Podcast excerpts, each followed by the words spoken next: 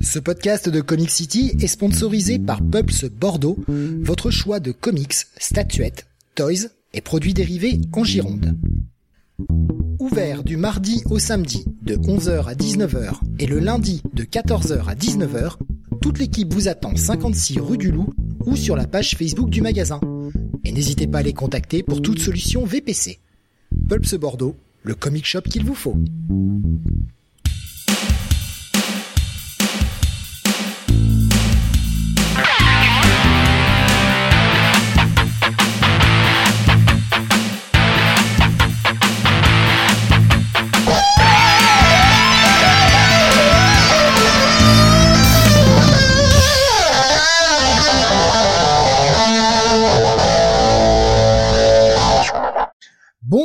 Bonsoir à tous et bienvenue sur le 177e Comic City. Nous sommes vendredi 29 octobre 2021. Et avec moi ce soir, le très content Sam. Très content, ça fait un moment que j'ai pas été très content, je veux dire. Ah ouais? Tu veux que je te donne un argument pourquoi tu vas être très content? Non, vas-y. Eh ben parce que demain soir, tu vas dormir une heure de plus, mec. Ah, on change de fuseau horaire, c'est ça? Euh, oui, de de- d'heure d'été. Ouais, on passe en horaire d'hiver Donc tu vas dormir une heure de plus. Ouais, ouais, c'est vrai. Euh, effectivement une bonne nouvelle. Ah, tu vois Tu vois Première que je peux t'apporter un peu de joie et de bonheur Merci, Steve. C'est apprécié. Et j'avais gardé cet argument pour tout à l'heure. Je le savais, je le savais. Euh, et avec nous également, euh, ou pas, ça, ça dépend si... C'est bon, tu es de retour? Je suis là. Oui, ok. Mister Onebeni, t'es avec nous. Alors, déco juste au début de l'émission, euh, juste avant le lancement du générique. Donc Voilà, euh, voilà, c'est bon. Tout, tout est euh, tout est tout est en marche. On va pouvoir on va pouvoir démarrer le euh, le programme euh, qui euh, va avoir du Panini, du Delcourt, du Urban et c'est tout. Et c'est déjà bien. A Euh, pas mal il y a de aussi du 404. ah oui, que j'ai oublié. Ah, je vais aller chercher l'image tout de suite. Je l'ai oublié le, le con. Je l'ai pas vu, j'ai pas vu quel con. Mais quel con. Euh, je vais aller chercher l'image tout de suite. Vous inquiétez pas, je vais rattraper ça. euh, voilà, je- Petit, petit tome qui est sorti il y a pas longtemps. Non, ce, ce n'est pas automnal, au- automnal, pour ceux qui se posent la question, puisque je, je ne l'ai pas encore. Je l'ai pas vu dans ma librairie, je crois. Faut falloir que je, faut falloir que je regarde. Non, Donc, mais je- automnal qui sort, euh, qui sort là euh, cette semaine et euh, qui était euh, très recommandé sur le Discord de ces dernières, euh, dernières semaines, derniers mois. Donc, euh, titre qui est sorti chez Volt aux États-Unis. Voilà, c'est corrigé. J'ai été récupérer ma, ma petite image qui me manquait. Ah, je l'ai pas vue. Je suis passé. euh, En fait, c'est l'habitude de, de regarder, euh, de regarder le conducteur et le- la façon dont on a rangé les, les éditeurs. Et je, j'ai commencé directement par Panini. Je n'ai pas vu la ligne du dessus. Voilà, c'est corrigé. Il y a plus de problème. J'ai l'image. Voilà, tout est prêt et euh, on traitera également 404. Donc oui, puisque euh, remarque la blague, blingue involontaire, mais 404 c'était introuvable. voilà. C'est pour ça que j'étais déconnecté. C'est pour ça que j'étais déconnecté, Steve. Et Voilà, mais voilà. Euh, c'est, euh, je, je, je n'ai pas mieux. Je n'ai, Ah, les je- princes de la vanne. Hein. Ah ouais. Ouais, je, je, pff, je, je ne ferai pas mieux ce soir d'ailleurs. Hein, je le dis tout de suite. Non, non, mais en... Le, eh bien, on, va démarrer parce que on a, euh, bah, voilà, une quinzaine de titres environ, à peu près, enfin, toutes éditions confondues. Il y a des titres sur lesquels on, on va revenir qui sont des rééditions, mais qui sont des rééditions assez importantes. Donc, on prendra un petit peu de temps pour en parler, euh, surtout de la nouvelle édition. Euh, Est-ce que c'est une édition qui vaut le coup? Voilà, par exemple, hein, c'est sur ce genre de, titre-là qu'on va s'arrêter. Il y aura un petit peu de tout, quoi. Donc, euh, on va démarrer avec, eh bien, une fin pour débuter, parce que parce qu'on est comme ça. On l'attendait un petit peu en, en France, quand même. Il était temps. Nous allons parler, euh, dès que ça voudra bien s'afficher chez moi, ça y est, voilà, de la fin de King in Black pour débuter cette émission. Euh, Panini qui sort donc le quatrième numéro sur quatre de King in Black avec la fin de la mini-série et de cet event qui euh... Ben pas que pas que ça, ils sortent aussi, bah tu l'avais mis dans le conducteur, le Ouais, numéro 4 King in Black Venom. Est-ce que tu veux qu'on parle de King Black Avec Venom les épisodes avant de Venom. Par lequel vous voulez commencer? Parce que du coup, j'ai pas mis la bonne image. Si on Euh, commence par commençons Venom. par tracher, encore une fois, cette décision complètement conne de de- d'exfiltrer les épisodes tie-in de Venom dans un mag à part qui est sorti uniquement à la fin. Voilà. Combien de fois Surtout je vais que le les- répéter, mais c'est complètement con. hein. Surtout que les tie à King in Black, à King in Black, voilà, une grosse blatte. On va être, euh, on va être honnête, euh, ils sont pas terribles. Franchement, euh, la mini-série, général. ouais, Ah, mais la mini-série c'est- King in Black encore vaut le coup. Euh, Venom, ça vaut le coup. Mais franchement, nous faire payer 16 euros à chaque fois les quatre volumes de King in Black pour se taper euh, en moitié de toutes les moitiés de volumes des, des tie-in inutiles, soporifiques et on va dire totalement oubliables. Euh, bon bah, enfin c'est, oui, ça, ça, ça me saoule. Et euh, d'ailleurs, j'ai pris que le premier.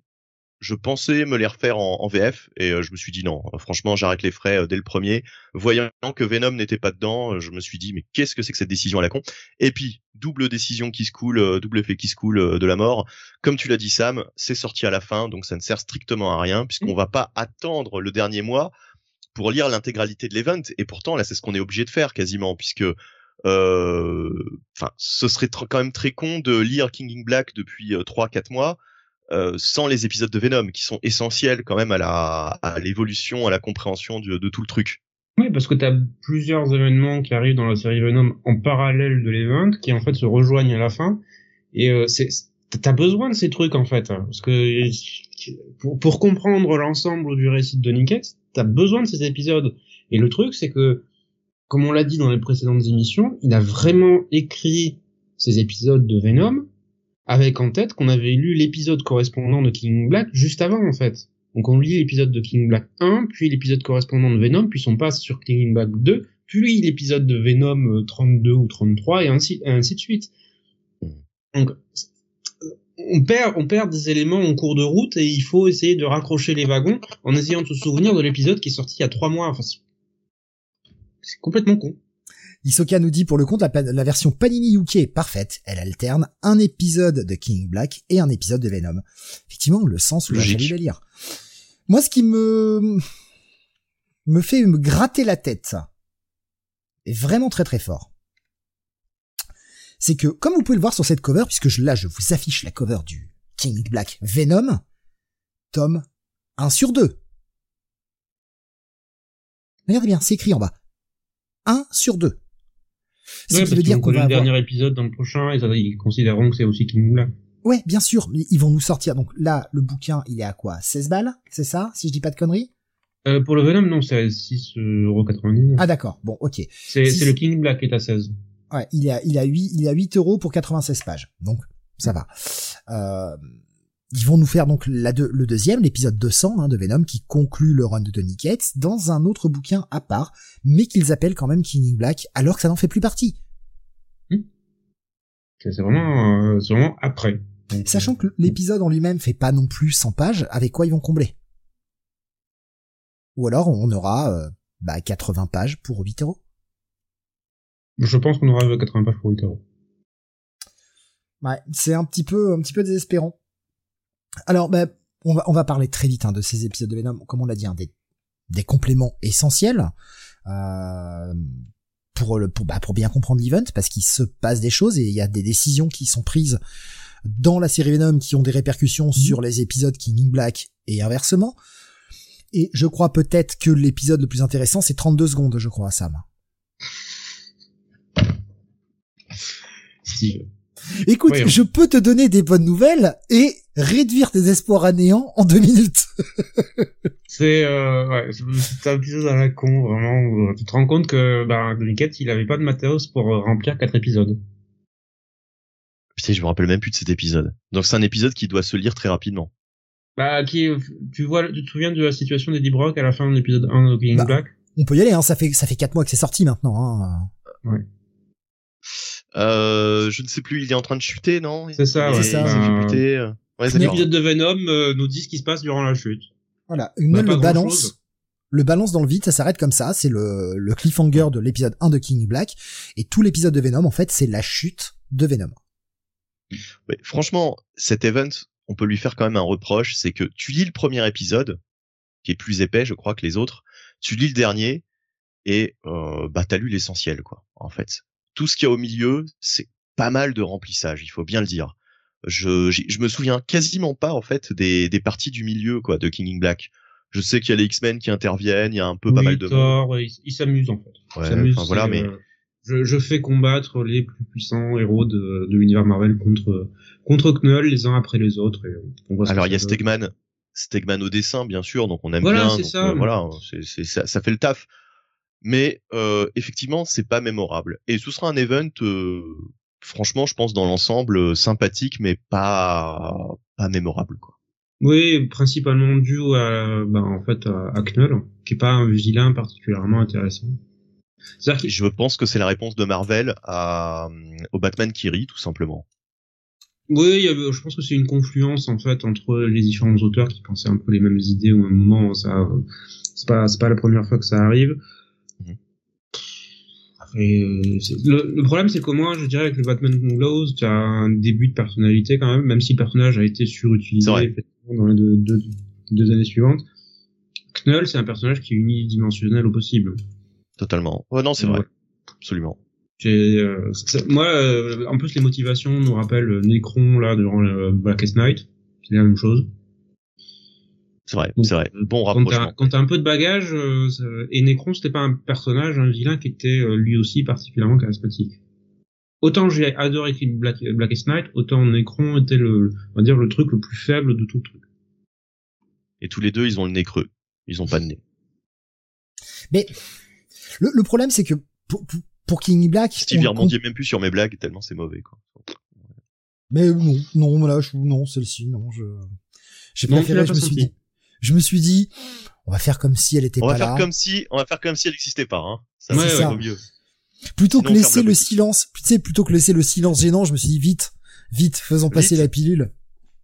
Voilà, voilà. voilà. Le, cet event de King Black, on est obligé de le comparer à l'event précédent, à savoir Absolute Carnage. Et on est quand même un, un bon, un, une bonne marche en dessous, quoi. Voire deux, trois marches en dessous, en fait. C'est pas mauvais dans l'ensemble, c'est pas un mauvais event. Mais c'est un, un event un peu lambda, quoi. C'est Et ce ça. qui était Ça aurait été un appréciable- arc de Venom, euh, moi ça m'aurait suffi. Ce qui était appréciable avec Absolute Carnage, c'était que c'était cantonné, me semble-t-il, essentiellement aux séries euh, Spider-Man. Oh non, il y avait Euh, une chier de, de Tiny ici, là. Ah ouais, ouais. Ah, il y avait une Chiet Taïn, j'avais oublié. Ouais, ouais. Bon, alors, pour moi, C'est juste autant que pour c'était moi, autant pour petit moi. mini en Mais- 3 et euh, qui était pas qui était pas Alors, je vais juste comparer ça. Je vais juste comparer ça à un event qui arrive en, en VF euh, l'année prochaine, euh, qui est Heroes Reborn. Euh, Heroes Reborn qui est auto-contenu, alors que King in Black, euh, effectivement, le problème de ce type d'event, c'est que tu as 14 000 tie-in, et il y en a pas beaucoup dans le lot qui sont vraiment utiles à la compréhension du récit, quoi, en fait.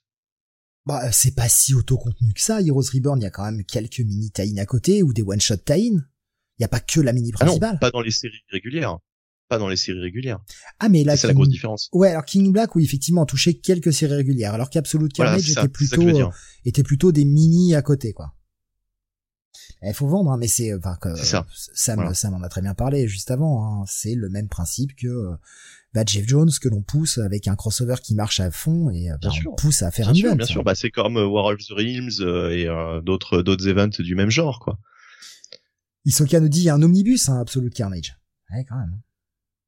Sam, tu l'achètes, bien sûr. Le- l'omnibus Absolute Carnage. Ouais. Ouais, mais je l'ai déjà. J'ai acheté l'année dernière. Non, mais euh, je plaisante pas. Non, mais l'absolute, c'est l'absolute.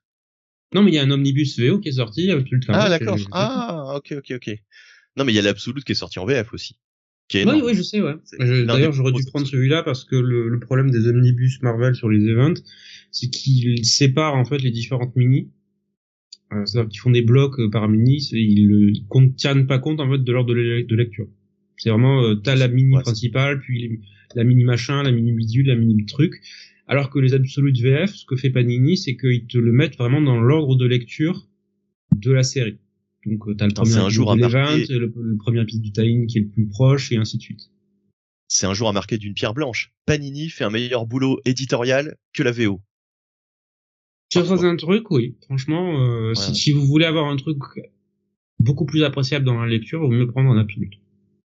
Eh ben écoute, le message est passé. Des ordres de lecture euh, justement euh, tout à l'heure pour une autre review également. Hein, Benny? Pardon, juste au moment où je tousse. Donc, euh, ah oui, non, mais je croyais, non, je croyais que tu te, j'ai l'impression que tu es en train de réfléchir à dire de quoi il parle. Oui, oui, absolument. Non, non, non, pas du tout, pas du tout. J'ai coupé mon micro juste à ce moment-là, en fait. D'accord. Euh, Jonathan nous disait, tiens, j'ai vu Venom 2 au cinéma et oh punaise, Woody Harrelson est immonde en Cletus Cassidy, totalement à côté de la plaque. mais est-ce que le film, dans sa globalité, est, est, foiré? Parce que moi, j'ai entendu vraiment du mal sur ce Venom 2. Autant sur le premier, il y avait certaines personnes qui disaient non, c'est pas, pas si mal, c'est faut pas exagérer. Euh, sur Venom 2, là, j'ai l'impression qu'à l'unanimité, c'est une daube. Mais bon. Oui, Jonathan nous dit une merde, une chiasse. j'ai lu que des avis négatifs. Euh, je n'ai entendu qu'un étron également. Euh, j'ai entendu que que, des, que du négatif hein, concernant ce Venom 2. c'est vraiment étrange parce que, précis, parce que je crois que je n'ai pas compris le sens des différents euh, synonymes que tu m'as donnés. Non mais sur, un, sur mouvement une licence, intestinal. Hein. c'est un mouvement sur une licence comme Venom. Sur une licence comme Venom et Carnage, en plus au cinéma, euh, normalement, tu peux faire un truc euh, bien, enfin, tu vois, assez simplement, quoi. Enfin, c'est, ça doit pas être super compliqué. Et à la c'est pas le projet le plus difficile à mettre en place. Wind. Et Alexandre nous dit Venom 2 est nul, mais il paraît que les Eternals est une merde stratosphérique. C'est une série télé, ça, j'imagine. Non, Eternals, c'est le film. C'est un film? Ah, c'est sorti? Ça sort en novembre, je crois. Ouais, euh, ouais d'accord, mais il y a eu des avant-premières, il y a eu des retours. Bah, j'en sais rien, sûrement peut-être aux États-Unis. Moi, je, je suis pas. Euh, je, je, ne suis pas ce qui sort parce que l'univers cinématique ne m'intéresse. Ça sort mercredi, nous dit Jeannette. Je, je, je ne suis pas du tout, euh, je ne suis pas du tout ce qui sort parce que l'univers cinématographique ne m'intéresse pas en fait. Donc euh, je laisse ça à ceux qui aiment. Si c'est pour me faire du mal, pas aimer et en dire du mal, constamment du mal, j'ai pas envie de m'infliger ça quoi. Je pense que je peux utiliser deux heures de ma vie à faire des choses plus constructives qu'à aller lire ou voir quelque chose qui ne m'intéresse pas. Donc autant concentrer le, peu de temps que j'ai sur des produits qui m'intéressent plus ou au moins qui me rendent curieux. Là, je suis même pas curieux en fait, je m'en, je m'en fous. Ça existe, mais pour les autres. Euh, Alexandre disait c'est la pire note du MCU, plus bas que Thor 2 par les critiques. Oh putain. Ouais. Euh, ce qu'elle nous disait sur YouTube, j'ai une pensée pour Naomi Harris qui passe d'une semaine à l'autre de l'excellent No Time to Die à Venom 2. RIP. Voilà. Euh... Ah, comme dit, ça peut pas être une merde. Sam de Panini nous a dit que c'était un chef-d'œuvre. Ah, bah je je sais pas, moi je, je n'ai pas suivi. Moi, moi j'ai entendu euh, j'ai entendu aussi euh, du mal euh, majoritairement de No Time to Die. Le James Bond. Je suis, je suis c'est la première fois, c'est la première fois que j'entends que c'est un chef-d'œuvre en fait. Mais je je sais pas. Écoutez, euh, je sais pas. Moi je je, je suis euh, je suis un peu déconnecté. Je suis le messager. Non, non, mais, bien, sûr, bien sûr, Je suis un peu déconnecté, ce qui ça. Euh, Jonathan disait que c'était pas terrible, justement, No Time to Die. La, la première moitié est bien, mais alors le reste, voilà. Euh, qu'est-ce que, bah, qu'est-ce que l'on peut dire sur ce King Black? Pour, euh, pour terminer, alors sans dévoiler évidemment euh, la bah, fin, hein, bon, enfin conclusion à la Power Rangers euh, mélangée avec ADBZ. C'est vrai, c'est vrai, c'est vrai qu'il y, a, il y, a, y a un petit côté, euh, un petit côté danse de quelque chose. Hein, on ne vous révélera pas, mais vous avez déjà deviné si vous, si vous connaissez un peu. Bah, en même temps, la fin de l'épisode 4 de King Black euh, laissait pas trop de doute sur ce qui allait arriver ensuite. Hein. Ouais. Voilà, dans ce dans ce tome-là, hein, ce quatrième euh, volume et quatrième et dernier volume de King Black, vous aurez donc le cinquième et dernier épisode de l'event King Black. Vous avez également le King Black Spider-Man. Alors, vraisemblablement numéro mais je crois que c'est un one shot, le King Black Ghost Rider, qui est très bien. Je, je le dis tout de suite, ce King Black Ghost Rider est très bien. Mais si vous n'avez pas lu la série Ghost Rider de Ed Brisson, eh ben, tant pis pour vous. Hein, vous ne comprendrez rien aux enjeux de, de, de, ce, one shot, euh, puisqu'à la base c'est un one shot qui euh, devait servir de conclusion de la série, mais à cause de la pandémie il n'est pas sorti et ils l'ont repackagé pour qu'il sorte dans le King Black. C'est une très bonne conclusion à la série Ghost Rider. On a mis le, tampon King Black pour que ça se vende, euh, mais si vous n'avez pas lu Ghost Rider, bah vous serez euh, vous serez totalement perdu quant aux enjeux et quant à qui est qui en fait, parce qu'il y a des changements. L'univers Ghost Rider a bien bougé dans la série Dead Brisson. On a le King Black Return of the Valkyries numéro 4, dernier épisode de la mini. C'est une mini que t'avais lu, je crois, toi, Sam, à la Return of Valkyries. Est-ce que tu oui, bien qui est importante pour la suite, hein, parce que Jason Aaron et euh, Thoran Grunbach, qui sont les, scénaristes, euh, apportent pas mal de pas mal de choses dans la mythologie des Valkyries. Et euh, ça sera repris dans les prochaines mini, donc euh, une autre mini derrière qui, je pense, qu'il sera publié par, par Panini. Et ça, ça, ça va continuer à impacter le truc. Donc ne, ne le ratez pas parce que c'est juste tie à, à King Il y a également. Du moins si vous vous intéressez au personnage. Oui, bah oui, voilà, c'est ça. Bon, après, là, c'est dans le mag, hein, donc de toute façon... Euh... en fait, le problème, c'est surtout que si vous aviez envie de, de suivre euh, les Valkyries, enfin, en tout cas, cet univers-là, les Valkyries, et que vous en foutez de King Black, bah, le problème, c'est que c'est dans quatre mags. Vous avez un épisode dans chaque mag, donc 4 fois 16 euros au minimum. Ou alors, bah, vous faites un effort et vous prenez euh, la version anglaise, quoi. Et tant pis, vous essayez de le lire en anglais. Parce que oh, ça va, c'est pas de l'anglais difficile. Hein. Non, c'est pas de l'anglais difficile, mais il y a des gens pour qui ça peut être ça peut être un problème. Et s'ils sont vraiment fans de l'univers euh, euh bah, Thor et l'univers Valkyrie, c'est en fait c'est à eux que je pense. Quoi. Je me dis qu'ils ont pas d'autre moyen que cette version-là, et c'est dommage. Alors à moins que Panini le republie ailleurs par la suite, mais je pense pas. Je, pas, je pense pas non plus en fait. C'est ça le problème. Euh, qu'est-ce qu'on avait d'autre à l'intérieur? On avait aussi un one shot euh, King Black Weekend and Hulkling. Je sais même plus si je l'ai lu. Et si je l'ai lu, j'en ai plus de souvenirs. C'est ça le truc. Et enfin le King Black Planet of the Symbiotes numéro 3 qui est également la fin de la mini. C'est tout ce qu'il y a dedans. Bon bah c'est la conclusion, voilà. Mais c'est vrai que ça fait un peu euh, cher 16 euros pour juste un seul épisode de la de la mini principale quoi. En tout cas de l'event principal une conclusion qui euh, qui aura euh, quelques répercussions principalement sur l'univers Venom, mais euh, lire Venom 200 serait un gros plus quand même. Ne vous arrêtez pas à ce King Black 4, il faudra aller lire le Venom 200 qui sera publié sûrement dans King Black Venom numéro 2. Je ne sais pas quand il sort en revanche. J'en ai pas encore de date, je crois. Il faudrait par contre se dépêcher à le sortir parce qu'il est quand même sorti assez vite derrière. Faudrait pas, faudrait pas non plus perdre Enfin, il faudrait pas le publier en février, quoi. À faire un peu mm. loin. Alors, je vois la question de, Isoka qui me demande si c'est important de lire Valkyrie quand on veut lire le tour de Cates. Non. Non, c'est assez séparé. Pour ce que j'en ai vu, hein, parce que j'ai arrêté de lire le tour de Cates il y a un, il y a un certain temps. Oui, toi, ce qui t'intéressait, c'était vraiment l'univers euh, développé par Aaron et puis l'univers euh, Jane Foster, Valkyrie, etc., quoi. Mhm. Bien voilà, bah, est-ce qu'on recommande la lecture de, de, bah, de ce numéro 4 Forcément, oui, si vous avez, euh, bah, si, vous avez lu les précédents serait con de se, priver de la fin. Est-ce qu'on recommande la lecture de l'event en revanche? Euh, La lecture, oui. La possession, ah, plus discutable. En tout cas, pas dans ce format-là. Pas dans ce format-là. Un, format, euh, putain, comment il s'appelle? Je crois que c'est les Gold ou les Best of. Hein, tu sais, le, format à 15 balles, là, 15 ou 20 balles. Euh. Select Oui, ou Select, ouais. Je, je sais jamais. Le ça fait longtemps que ça a arrêté, ça. Hein.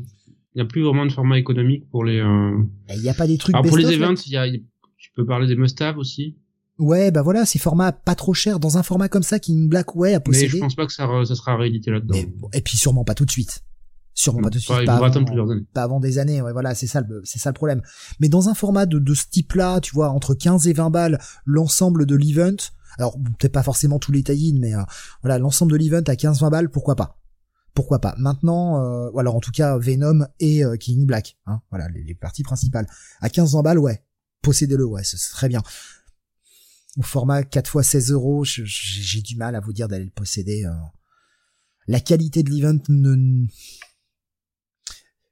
Voilà, ça justifierait pas de, payer aussi cher pour... Euh, vu la qualité du truc qui va en ressortir. Euh, Sam, Benny, si vous voulez ajouter quelque chose? Avant que... Non, t'as tout dit, c'est bon. Je suis d'accord avec toi. Je propose que nous changions de crémier, on a fait du panini un petit peu, on va aller faire un petit peu d'indé et euh, on va aller taper sur euh, une sortie. Alors un truc, euh, Sam, tu l'as mis sur, quand tu l'as mis sur le conducteur, j'étais voir ce que c'était et je ne connaissais pas du tout. Je j'avais jamais entendu parler de ça, donc je suis très curieux quant à savoir ce que c'est que ce infidèle. Euh, je me suis dit que ça y est, t'en avais marre de nous traiter d'hérétiques et t'avais peut-être envie de, de, changer un peu. Euh, Qu'est-ce que c'est que ce infidèle qui sort bah, chez Urban? Et qui est un produit Alors, évidemment. Oui, infidèle de Pornsack euh, Pichet, Shot, scénariste que je ne connais pas, qui je crois vient du cinéma. et dessiné par Aaron euh, Campbell qu'on a vu récemment sur euh, le Simon Spurrier présente Hellblazer, qui est très très bon comme artiste, et colorisé par l'excellent euh, José Villarrubia.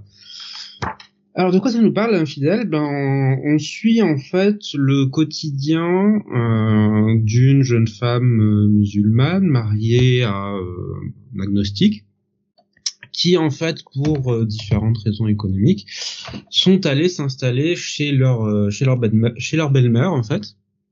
Sauf que ben l'immeuble dans lequel ils sont installés euh, a connu un attentat, c'est pas longtemps, euh, qui a provoqué un gigantesque incendie, ce qui fait qu'en fait on est dans une espèce d'immeuble particulièrement lugubre qui n'a pas été reconstruit ni rénové.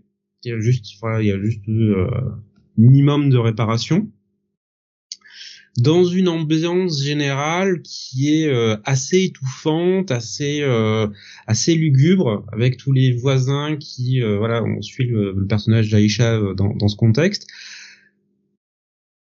qui essaye de se nouer avec les voisins, qui font tout pour l'éviter, qui a des relations, on va dire, assez compliquées avec sa belle-mère,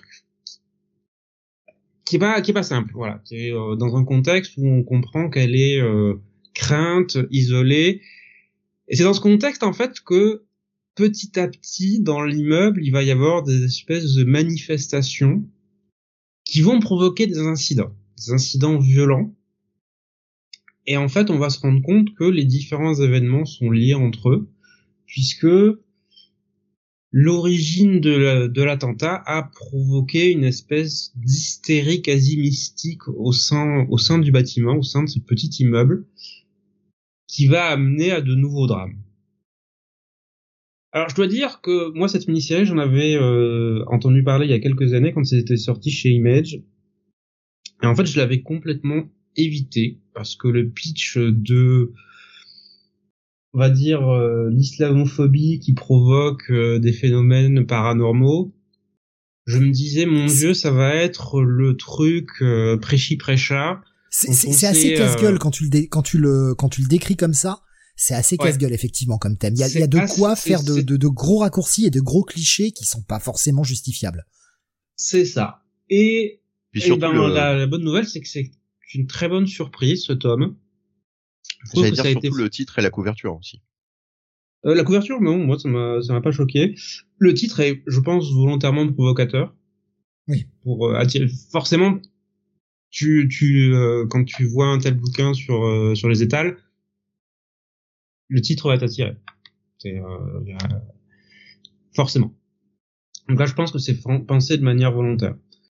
Ensuite, je pense que ce qui permet d'éviter, comme je disais, le côté un peu prêchi-prêcha assez lourdingue, c'est la maîtrise des personnages, parce que on s'attache très rapidement à tout le monde voilà, il n'y a pas de, il a pas de personnage qu'on va véritablement détester. Notamment euh, deux personnages, alors Aisha qui est euh, le personnage principal au début. Et ce qui est amusant, c'est que pour en raison de certains événements qui euh, que je ne vais pas vous, vous, spoiler, elle reste au centre des enjeux sans être véritablement dans l'action. Et en fait, c'est une de, ses amies qui est Medina sur lequel l'histoire va se concentrer et en fait, j'ai beaucoup aimé ce personnage en fait parce que c'est un personnage qui est tout en contradiction puisqu'elle vient d'un euh, d'un c'est une amie d'enfance en fait d'Aïcha qui a été élevée dans la famille musulmane mais qui en fait est devenue athée en devenant euh, en atteignant l'âge adulte et du coup il y a cette euh, euh, variété en fait de points de vue sur bah, la vie qu'elles ont connue jusque là et sur la manière dont elles vont appréhender les événements tels qu'ils se déroulent dans la mini.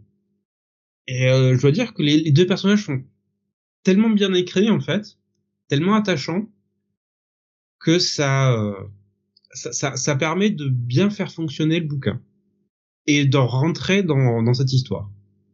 Ensuite, j'ai vu beaucoup de commentaires sur le net, alors qui s'attardaient sur le côté très horrifique. Oui, euh, j'ai eu des trucs. Oui, pour la première fois, j'ai eu peur en lisant le truc c'est un comics. Voilà. Autant, je peux comprendre qu'on peut avoir qu'on peut avoir peur en voyant un film d'horreur bien fait. Autant une BD, c'est très très difficile de véritablement retranscrire un sentiment de peur. Parce que c'est euh, cette image figée sur du papier. Donc, euh, moment, euh, même si tu es vraiment dans le récit, faut pas abuser. Hein. Voilà. C'est bien fait, c'est bien mené. Personnellement, j'ai j'ai aimé. Oui, j'ai vraiment beaucoup aimé même. Je vais vous dire que c'est un bon à lire. Et c'est euh, c'est aussi une lecture, je pense, qui méritera d'être digérée parce qu'il y a pas mal de thèmes qui sont abordés. Alors, outre euh, le côté tolérance et acceptation, c'est euh, c'est aussi le côté infrafamilial qui est euh, qui est abordé. Et je trouve avec euh, des conflits de génération, la manière dont c'est dont c'est traité, la manière dont peu importe le, on va dire l'endroit d'où on vient, on aura toujours des problèmes avec ses parents. Voilà. Je viens d'aller feuilleter un petit peu en attendant euh, ce, que, ce que tu disais, Sam. J'aime beaucoup visuellement euh, le style graphique qui va euh, à la fois alterner avec du comics indé tel qu'on l'imagine euh, chez mm -hmm. un Image, chez un Onipress, ce, ce genre de, de, de trucs-là, et qui d'un seul coup, quand il y a des images assez horrifiques, a un style totalement différent. Et je pense qu'on le ouais. doit beaucoup à, aussi au, au, coloriste, José Villarubia, pas un petit débutant en milieu, qui est d'ailleurs également, il faut le savoir, l'éditeur du bouquin. Ah, je sais pas ça. Ouais, ouais, bah c'est en tout cas sur sur la VO, c'est euh, il est voilà, il est marqué en tant que coloriste et éditeur. Ah oui, couleur, couleur et éditeur. C'est dans les crédits. Donc euh, je et c'est une mini-série à côté de laquelle j'étais totalement passé quand tu as dit que c'était sorti chez Image, ça m'a fait tiquer parce que je ne savais pas. J'aurais dit tu vois, tu m'aurais dit Vault ou un truc comme ça. Ouais, j'aurais compris, je suis passé à côté, c'est sorti chez Image, je suis passé à côté quoi. Bon, en tout cas euh, niveau graphique, c'est euh, c'est du très très bon à Ron Campbell. Ouais ouais, franchement, c'est visuellement c'est impactant et ça donne envie quoi. Mm. Bah si vous n'avez pas encore lu Simon Spurrier présenter le Blazer, allez-y parce que c'est aussi lui. Et c'est génial. Euh, justement, Gigos nous disait beaucoup aimer ce tome d'infidèle. J'enchaîne sur le Hellblazer de Spurrier, qui était lui aussi un vrai plaisir de lecture. Donc, en plus, comme t'en parlais, tu vois, je me dis un bah, C'était un de mes coups de cœur du mois dernier, donc. Euh... Et ben, en fait, c'est surtout par rapport euh, le, le, fait que tu disais que c'était le, le, même euh, le même oui. dessinateur. Donc, comme Gigos avait passé, partagé pardon ce message, c'était le meilleur moment de le caler. Il nous dit euh, le scénariste a fait également The Good Asian Asian. Ah, Asian qui est en train de sortir aux États-Unis. Ouais. Ah, c'est lui aussi. La bouche, la bouche pâteuse ce soir. Excusez-moi, chez Image, qui est plutôt réussi aussi. Bon, hein, ça va. Euh, Jonathan qui nous disait euh, et qui se demandait si j'allais le passer, oser passer ce commentaire à l'antenne. Oui. Il dit c'est la main de Frank Miller euh, que l'on voit sur la cover. voilà. C'est fait, Jonathan, tu vois, j'ai osé, j'ai osé le passer à l'antenne, tout à fait. Euh, et pour ceux qui ne voient pas qu'on parle, relisez euh, ou pas euh, au littéraire. Et qui remonte à une autre époque. Mais oui, voilà, on se moque un peu, et est-ce que ça nous empêche d'aller lire un comic de Frank Miller? Sachant qu'il est revenu sur ses déclarations lui début. Tout le monde, tout le monde se relâche le sphincter un peu. On a tous le droit à l'erreur au bout d'un moment, quoi. Ça va. Et euh, comme ça a souvent été dit, Frank Miller a eu une décennie euh, 2000 extrêmement difficile. bah, on le dira jamais assez, mais allez voir des photos de Frank Miller aujourd'hui. Vous pouvez, vous pouvez comprendre qu'il a dérouillé. Hein. Ouais, non, je, je, rigolais non pas par rapport à ce que tu disais, mais parce que Jonathan disait non, il me, il m'insulte, il m'insulte, et oui. Euh, où j'ai osé, moi, j'ai osé le passer à l'antenne, en précisant bien que c'était Jonathan de Comic City qui, qui a fait ce commentaire, évidemment. Ouais, si on peut mettre des petits coups de pied comme ça. Voilà, c'est c'est gratuit. Et je sais que ça fait extrêmement plaisir à Sam. Oui, que t'en prennes plein la gueule, oui, ça. À moi, je me suis dit, un coup de pied à Jonathan, ça va peut-être lui faire plaisir, tu vois. ah, mais changer. les deux, hein. Ah ouais, ah tu veux qu'on se qu'on fasse des 69 de coups de pied, c'est ça? Qu'on se vise ça, oui, la tête. vous publiez l'image, euh, soyez pas timide. Quelle mais quelle méchanceté émane de cet homme. Vous voyez Vous voyez la méchanceté? Sam, si j'osais, euh, je ne te traiterais pas non pas d'hérétique, mais d'infidèle. Ah, et on revient sur notre bouquin. Oui, donc, bah, je vais vous dire, c'est un bon à lire, franchement. 12 ans Scénaristiquement, c'est maîtrisé. Si vous aimez le genre horrifique, vous serez à la maison. Euh, notamment si vous aimez le, le trope de la maison hantée, parce que c'est, c'est un peu ça, hein. Pas, pas, peut aller chercher midi à 14h parfois. Le thème est bien maîtrisé. C'est pas, c'est pas lourdin comme on aurait pu le craindre. C'est même fait avec relativement beaucoup de finesse. Les personnages sont attachants, ce qui pour moi est le principal critère pour qu'un un récit horrifique puisse fonctionner et pour qu'un récit en général puisse fonctionner. Donc, euh, que, que des qualités en ce qui me concerne. Pas réservé à un jeune public, moi, selon les images que j'ai vues, hein, surtout. Euh, oui, ben, en dessous, pas, pas en dessous de 14 ans. Hmm. Quelques images qui peuvent, qui peuvent, on va dire, ouais, enfin marquer ou en tout cas peut-être un peu euh, secouer euh, les jeunes. Ensuite, ça dépend de la sensibilité que chacun a, peu importe l'âge. Petite nature nous dit Alexin. Bah, ça sert à rien de les exposer trop tôt, s'ils sont pas prêts en tout cas. Tout dépend aussi de la maturité de vos enfants. C'est toujours pareil, hein. C'est vos gosses, vous les connaissez mieux que nous. voilà. Mais euh, moi, c'est vrai que on devrait leur passer. On a mauvais conseil de toute façon. Nous, on est de la génération des années 80 où on nous foutait à 8 ans devant des trucs. Euh... Ah, Alexandre nous dit on devrait leur passer Robocop à 6 ans. Oui, bah écoute, Robocop, euh, Robocop jeune, c'est très bien. Euh, pour ma part, oui, Exorciste à 6 ans et Loup-garou de Londres à 5 je le vis bien, hein. Regardez, je le vis très bien. Tous les mardis soirs, je me, je me transforme, mais je le vis bien. Ça n'a laissé aucune marque. Non, non, non, tout va bien. Après, t'es plus choqué, ouais, bah, oh, tu peux, tu peux quand même être choqué. J'avoue que plus l'âge avance, plus je me choque et entre guillemets choque. Ou en tout cas, il y a une époque où tu sais le côté un peu ado, il y a des, il y a du sang, il y a de la tripaille, tout ça. Tu fais ouais, c'est rigolo, c'est fun plus là j'avance, plus je me dis, euh, à un moment je fais, oh, c'est un peu cracra quoi. Ça va, ça, ça, ça va pas me retourner le bide, mais euh, mhm. peut-être où tu le, tu, bah, tu sens que ça peut être aussi moins.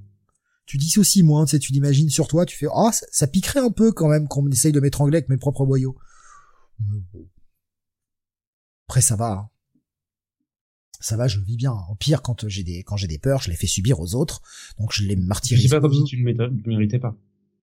Ouais, et puis voilà, je veux dire, par exemple, si, si je me sens mal, je martyrise Sam, bien connu.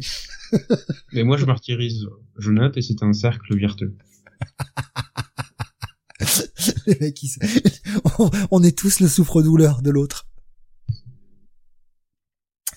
Euh, le Movies That Made Us sur Robocop, même sur le tournage, il était choqué. Faut que je regarde ce truc, Movies That Made Us, ça a l'air super intéressant. Tu les avais pas vus, toi, Bunny, Movies That Made Us sur Netflix? Hmm. Ah, on a redécoupé Non, je suis là. Je suis là. J'avais ah. juste coupé le micro euh, parce que je faisais un peu de bruit. Euh, The Movies That Made Us, euh, j'ai maté juste celui sur Freddy. Franchement, il y a meilleur reportage sur les Freddy. Le problème des, des Movies That Made Us ou Toys That Made Us, etc., c'est que il y a trop de vannes. En fait, c'est ils essayent de faire de l'humour et et alors déjà si vous le mettez en VO, je trouve qu'il y a trop d'humour mais en plus quand c'est traduit en VF euh, avec les, les voix par dessus, ça donne un côté euh, totalement ridicule.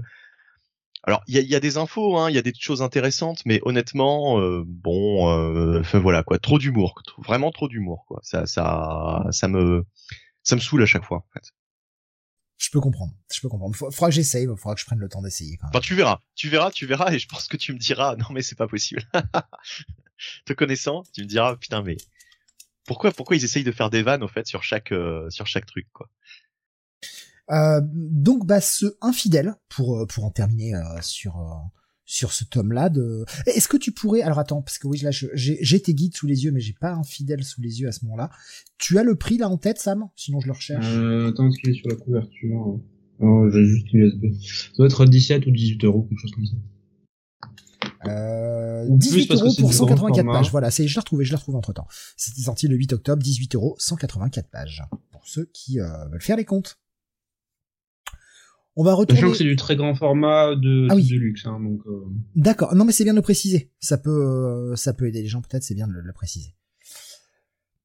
On va retourner chez Panini maintenant avec. Euh, je, je, vous les surligne à chaque fois hein, ce que j'ai préparé parce mhm. que c'est une des grosses sorties du mois. Alors c'est pas horrifique, mais euh, c'est horriblement bien. Donc on va dire que le thème est. ouais, ah, j'ai gratté tout ce que j'ai pu. Pardon. Nous allons parler de Beta Rebill qui sort en VF. Oui, qui sort ah. dans une super grande édition par Panini. Euh, et quand je veux dire super grande édition, c'est euh, bah, vous voyez le format de luxe. Bah, c'est encore plus grand. Je crois qu'en termes de hauteur, ça doit être la, la, la taille d'un omnibus en fait. Même plus en fait. C'était ta... parce que j'ai le j'ai le Tomb of, of Dracula juste à côté. Ouais. Tomb of Dracula, alors qui est sorti euh, mercredi, euh, évidemment. Putain, c'est encore plus grand. C'est encore plus Ça grand doit être la taille de, en hauteur d'un absolute. D'accord. Euh, Tomb of Dracula est donc sorti aujourd'hui, enfin mercredi, pardon. Euh, évidemment, vous comprendrez bien qu'il n'est pas dans l'émission de ce soir. Faut le digérer, hein. Voilà, on n'a pas en deux jours. Avec un Comics Weekly, c'était injouable, hein, évidemment. Donc, Voilà, donc, Ça, vaut ces 22 euros rien que pour la taille parce que ben les dessins de Daniel Warren Johnson méritent méritent d'être euh, portés dans le plus grand format possible. Je- bon, ça prend la taille dans la bibliothèque, mais moi je prends. Hein. C'est euh, c'est parfait. Moi j'en ai pris plein les yeux à nouveau en relisant le bouquin euh, dans cette taille. Parce que bah, Steve, je te laisse imaginer les doubles splash pages de Daniel Warren Johnson avec un bouquin de cette taille. alors, ça va être, ça va être sacrément magnifique. hein. Ouais. Ah bah, là, je suis sur la sur, sur la première double splash page avec Fin Fong Foom euh, au début de au début du premier épisode. Ah là là. Là, ouais, c'est très très bon. Enfin, c'est franchement visuellement, c'est incroyable. C'est incroyable. C'est une belle petite claque. Alors de quoi ça parle, Beta Alors, Comme je citais le, j'ai cité auteur plusieurs fois, Daniel Warren Johnson, au scénario et au dessin et à l'ancrage et euh, un milliard d'autres autres trucs. Qu'est-ce qu'il a toi les colorations sont de Mike Spicer. Mais tout le reste est de Johnson. Donc on avait connu Johnson euh, très inspiré et très intéressant avec des choses comme Extremity, euh, Murder Falcon et l'année dernière Wonder Woman Dead Earth. Il revient cette année avec cette mini-série en 5 épisodes chaque fois chez Marvel qui s'intéresse au personnage de Beta Ray Bill. Et Johnson en fait intègre ça parfaitement dans le run de Cates sur euh, sur Thor puisqu'il reprend les événements récents dans le récit, dans la série, qui n'ont pas encore été réédités par Panini puisque c'est- je crois que les épisodes euh, sont uniquement en mag pour l'instant et que la réédition de la série Thor de toute façon en retard de manière assez flagrante en librairie puisqu'on en est encore au euh, tout début de la dernière série Thor par Jason Aaron encore. Donc euh, les par exemple les épisodes Tain, euh, War of Realms n'ont toujours pas été réédités en fait. Dans un 100%. C'est, c'est con. C'est con parce qu'il y a du blé à se faire, quoi. Ouais, mais je crois que je sais pas, en fait je pense que Panini traîne autant les pieds parce que les ventes doivent pas être exceptionnelles. Mais en fait, c'est, alors, c'est de leur faute et aussi pas que de leur faute. Ce modèle des différentes séries Thor d'Aaron qui reboot sans cesse, et, et ce n'est pas la faute d'Aaron, hein. attention, hein, je, je Ouais. n'accuse pas Aaron, c'est juste que c'est sa période, donc voilà, on dit le Thor de Aaron, mais euh, c'est pas lui qui a choisi de relauncher le titre toutes les 5 secondes, quoi. Hmm. Je pense que ça perd les gens. Combien de fois tu as lu, combien de fois euh, tu as vu passer ça sur le net, combien de fois on l'a eu en émission cette question? Thor de Aaron, par où je commence? C'est ça. Dans- Et surtout, c'est dans quel ordre en fait? Parce que euh, il, il a- je crois qu'il avait dit qu'il a eu 6 ou 7 relaunchs, ou 6 ou 7 numéros 1 en fait durant tout son run, qui a duré quand même 7 ans, qui est un run long. Il compte, euh, si on compte avec World of Frames, les différentes mini, il doit approcher de quasiment les 80 ou 90 épisodes. C'est quand même l'un des runs les plus longs sur la série et sur le personnage. Donc, euh, si tu dois compter euh, autant de numéros, à un moment, si, si t'étais pas là en fait durant la durée et durant le, le tout le cours, faut vraiment aller chercher sur internet pour savoir dans quelle heure tu dois le prendre. Même moi en fait, qui adore ce run et qui ai rangé mon truc de manière super ordonnée pour pouvoir euh, m'y retrouver dans les trucs, euh, si un jour je me le dérange, va me falloir que je me prenne une bonne demi-heure pour pouvoir le remettre dans l'ordre. Mais c'est c'est c'est assez fou quoi. Alors Panini n'a pas aidé aussi avec ce non seulement ces relaunchs, ces retards euh, qui qui bah, font que les gens euh, perdent un peu le fil. Mais faut admettre même en VO c'est pas simple quoi. Vivement un espèce de de complete euh, de complete Thor by Aaron ou un truc comme ça qui sortira en VO fait, hein. Et Les qui Complete Collection de Thor, euh, sur par Jason Aaron, ça existe déjà. hein.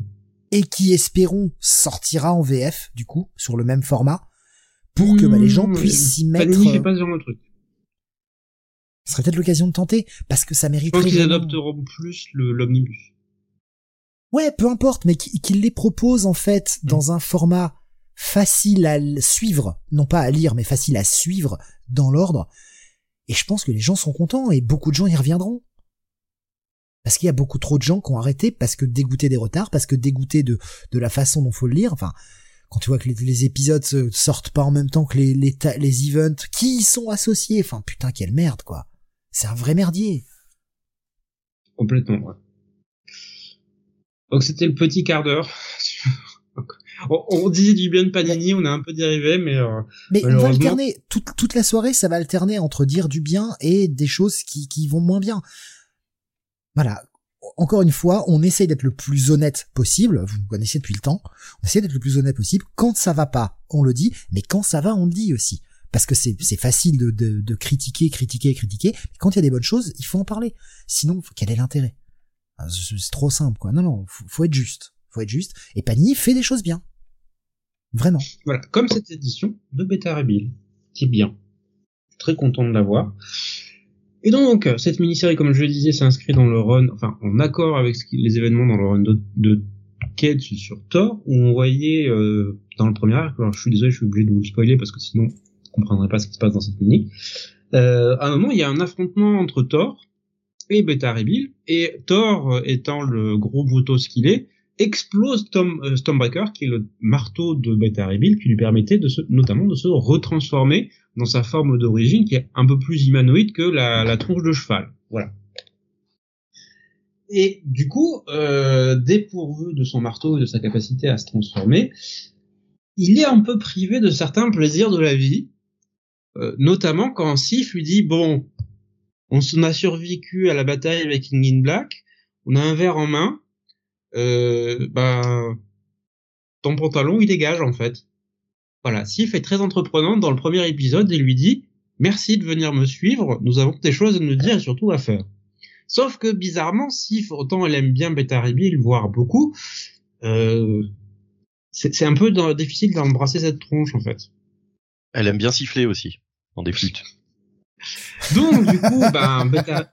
Et, euh, et elle doit se demander aussi si, euh, en fait, il a la, le comment dire, le, matériel qui correspond à son physique.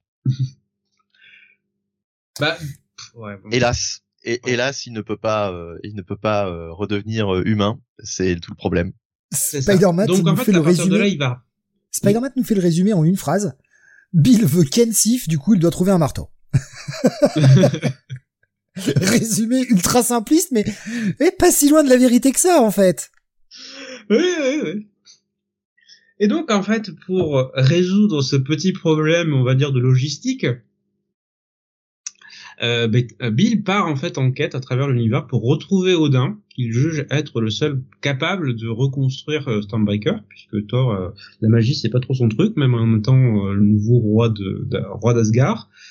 S'il avait passé moins de temps à faire le con avec les Avengers, il aurait appris la magie. Hein Mais non, monsieur, oui, je vais sur Terre, je vais défendre la Terre, machin, avec mes potes les Avengers, on va se jeter des petits coups avec Iron Man. Voilà, il apprend pas la magie, il peut pas aider Bill. C'est un enfoiré, Thor. Bah, c'est vrai que, disons que la manière dont il est décrit dans le premier épisode est pas franchement flatteuse.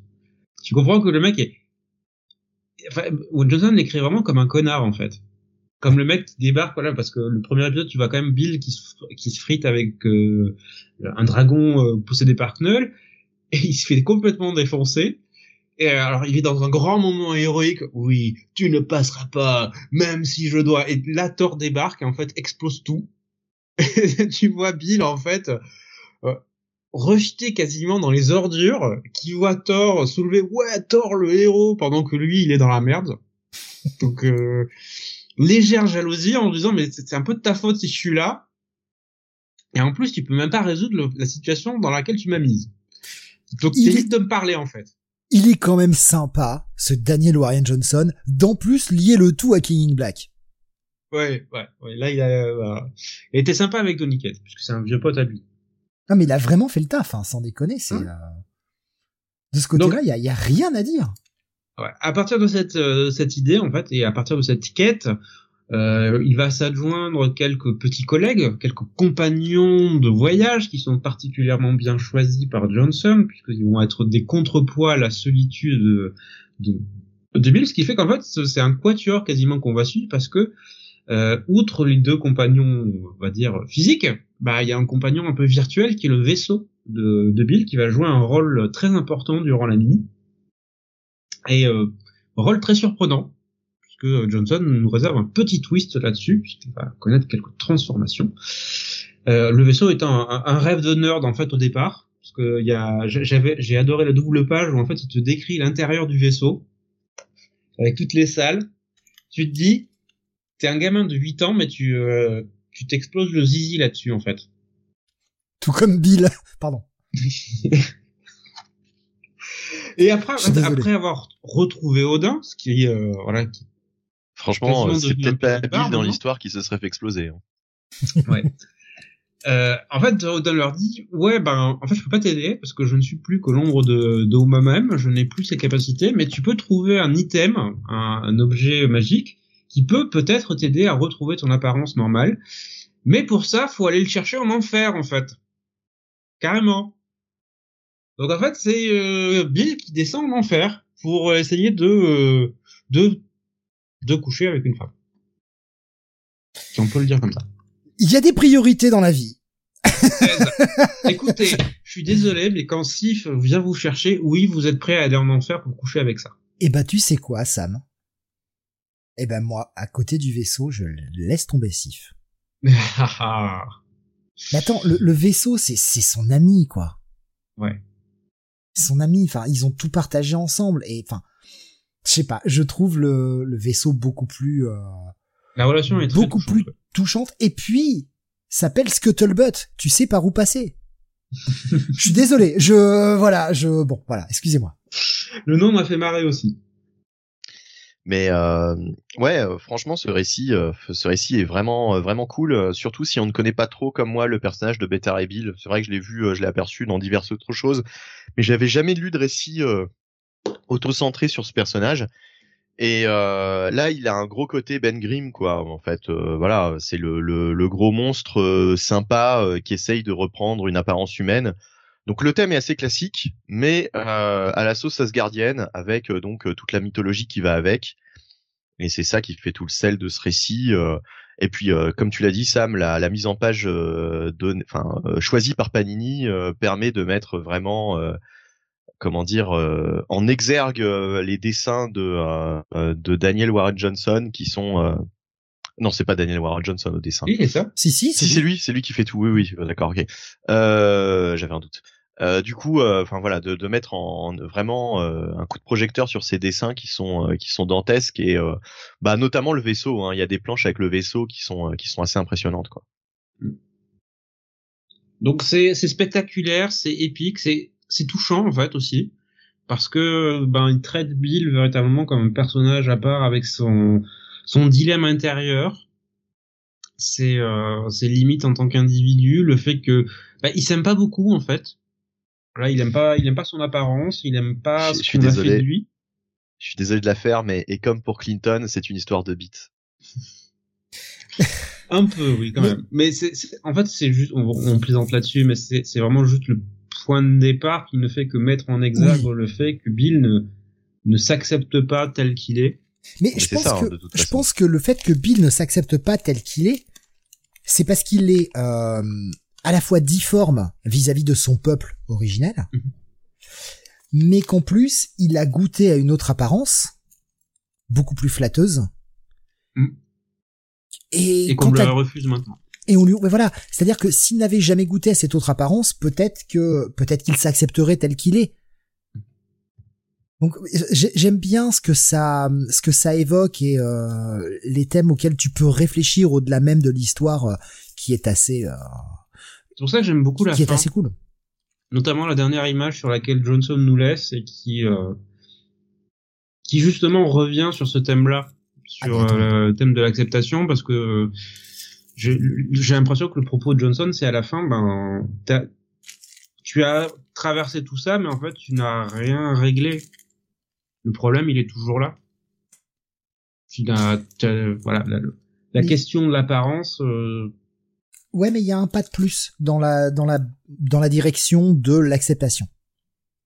Bah, ça dépend comment tu le vois. Alors toi, tu le vois de manière optimiste. Moi, je le vois de manière, euh, de Alors, manière si- rien n'a changé. Non, en fait, si, si tu commences à me voler mon rôle de pessimiste, Sam, ça va mal se passer là. Ça va très très mal se passer. Le pessimiste ici, c'est moi. hein. Moi, tu me remplis le verre, et je le vois quand même à moitié vide, voire totalement vide. Non, il est vide ton verre. Il est plein. Non, il est vide.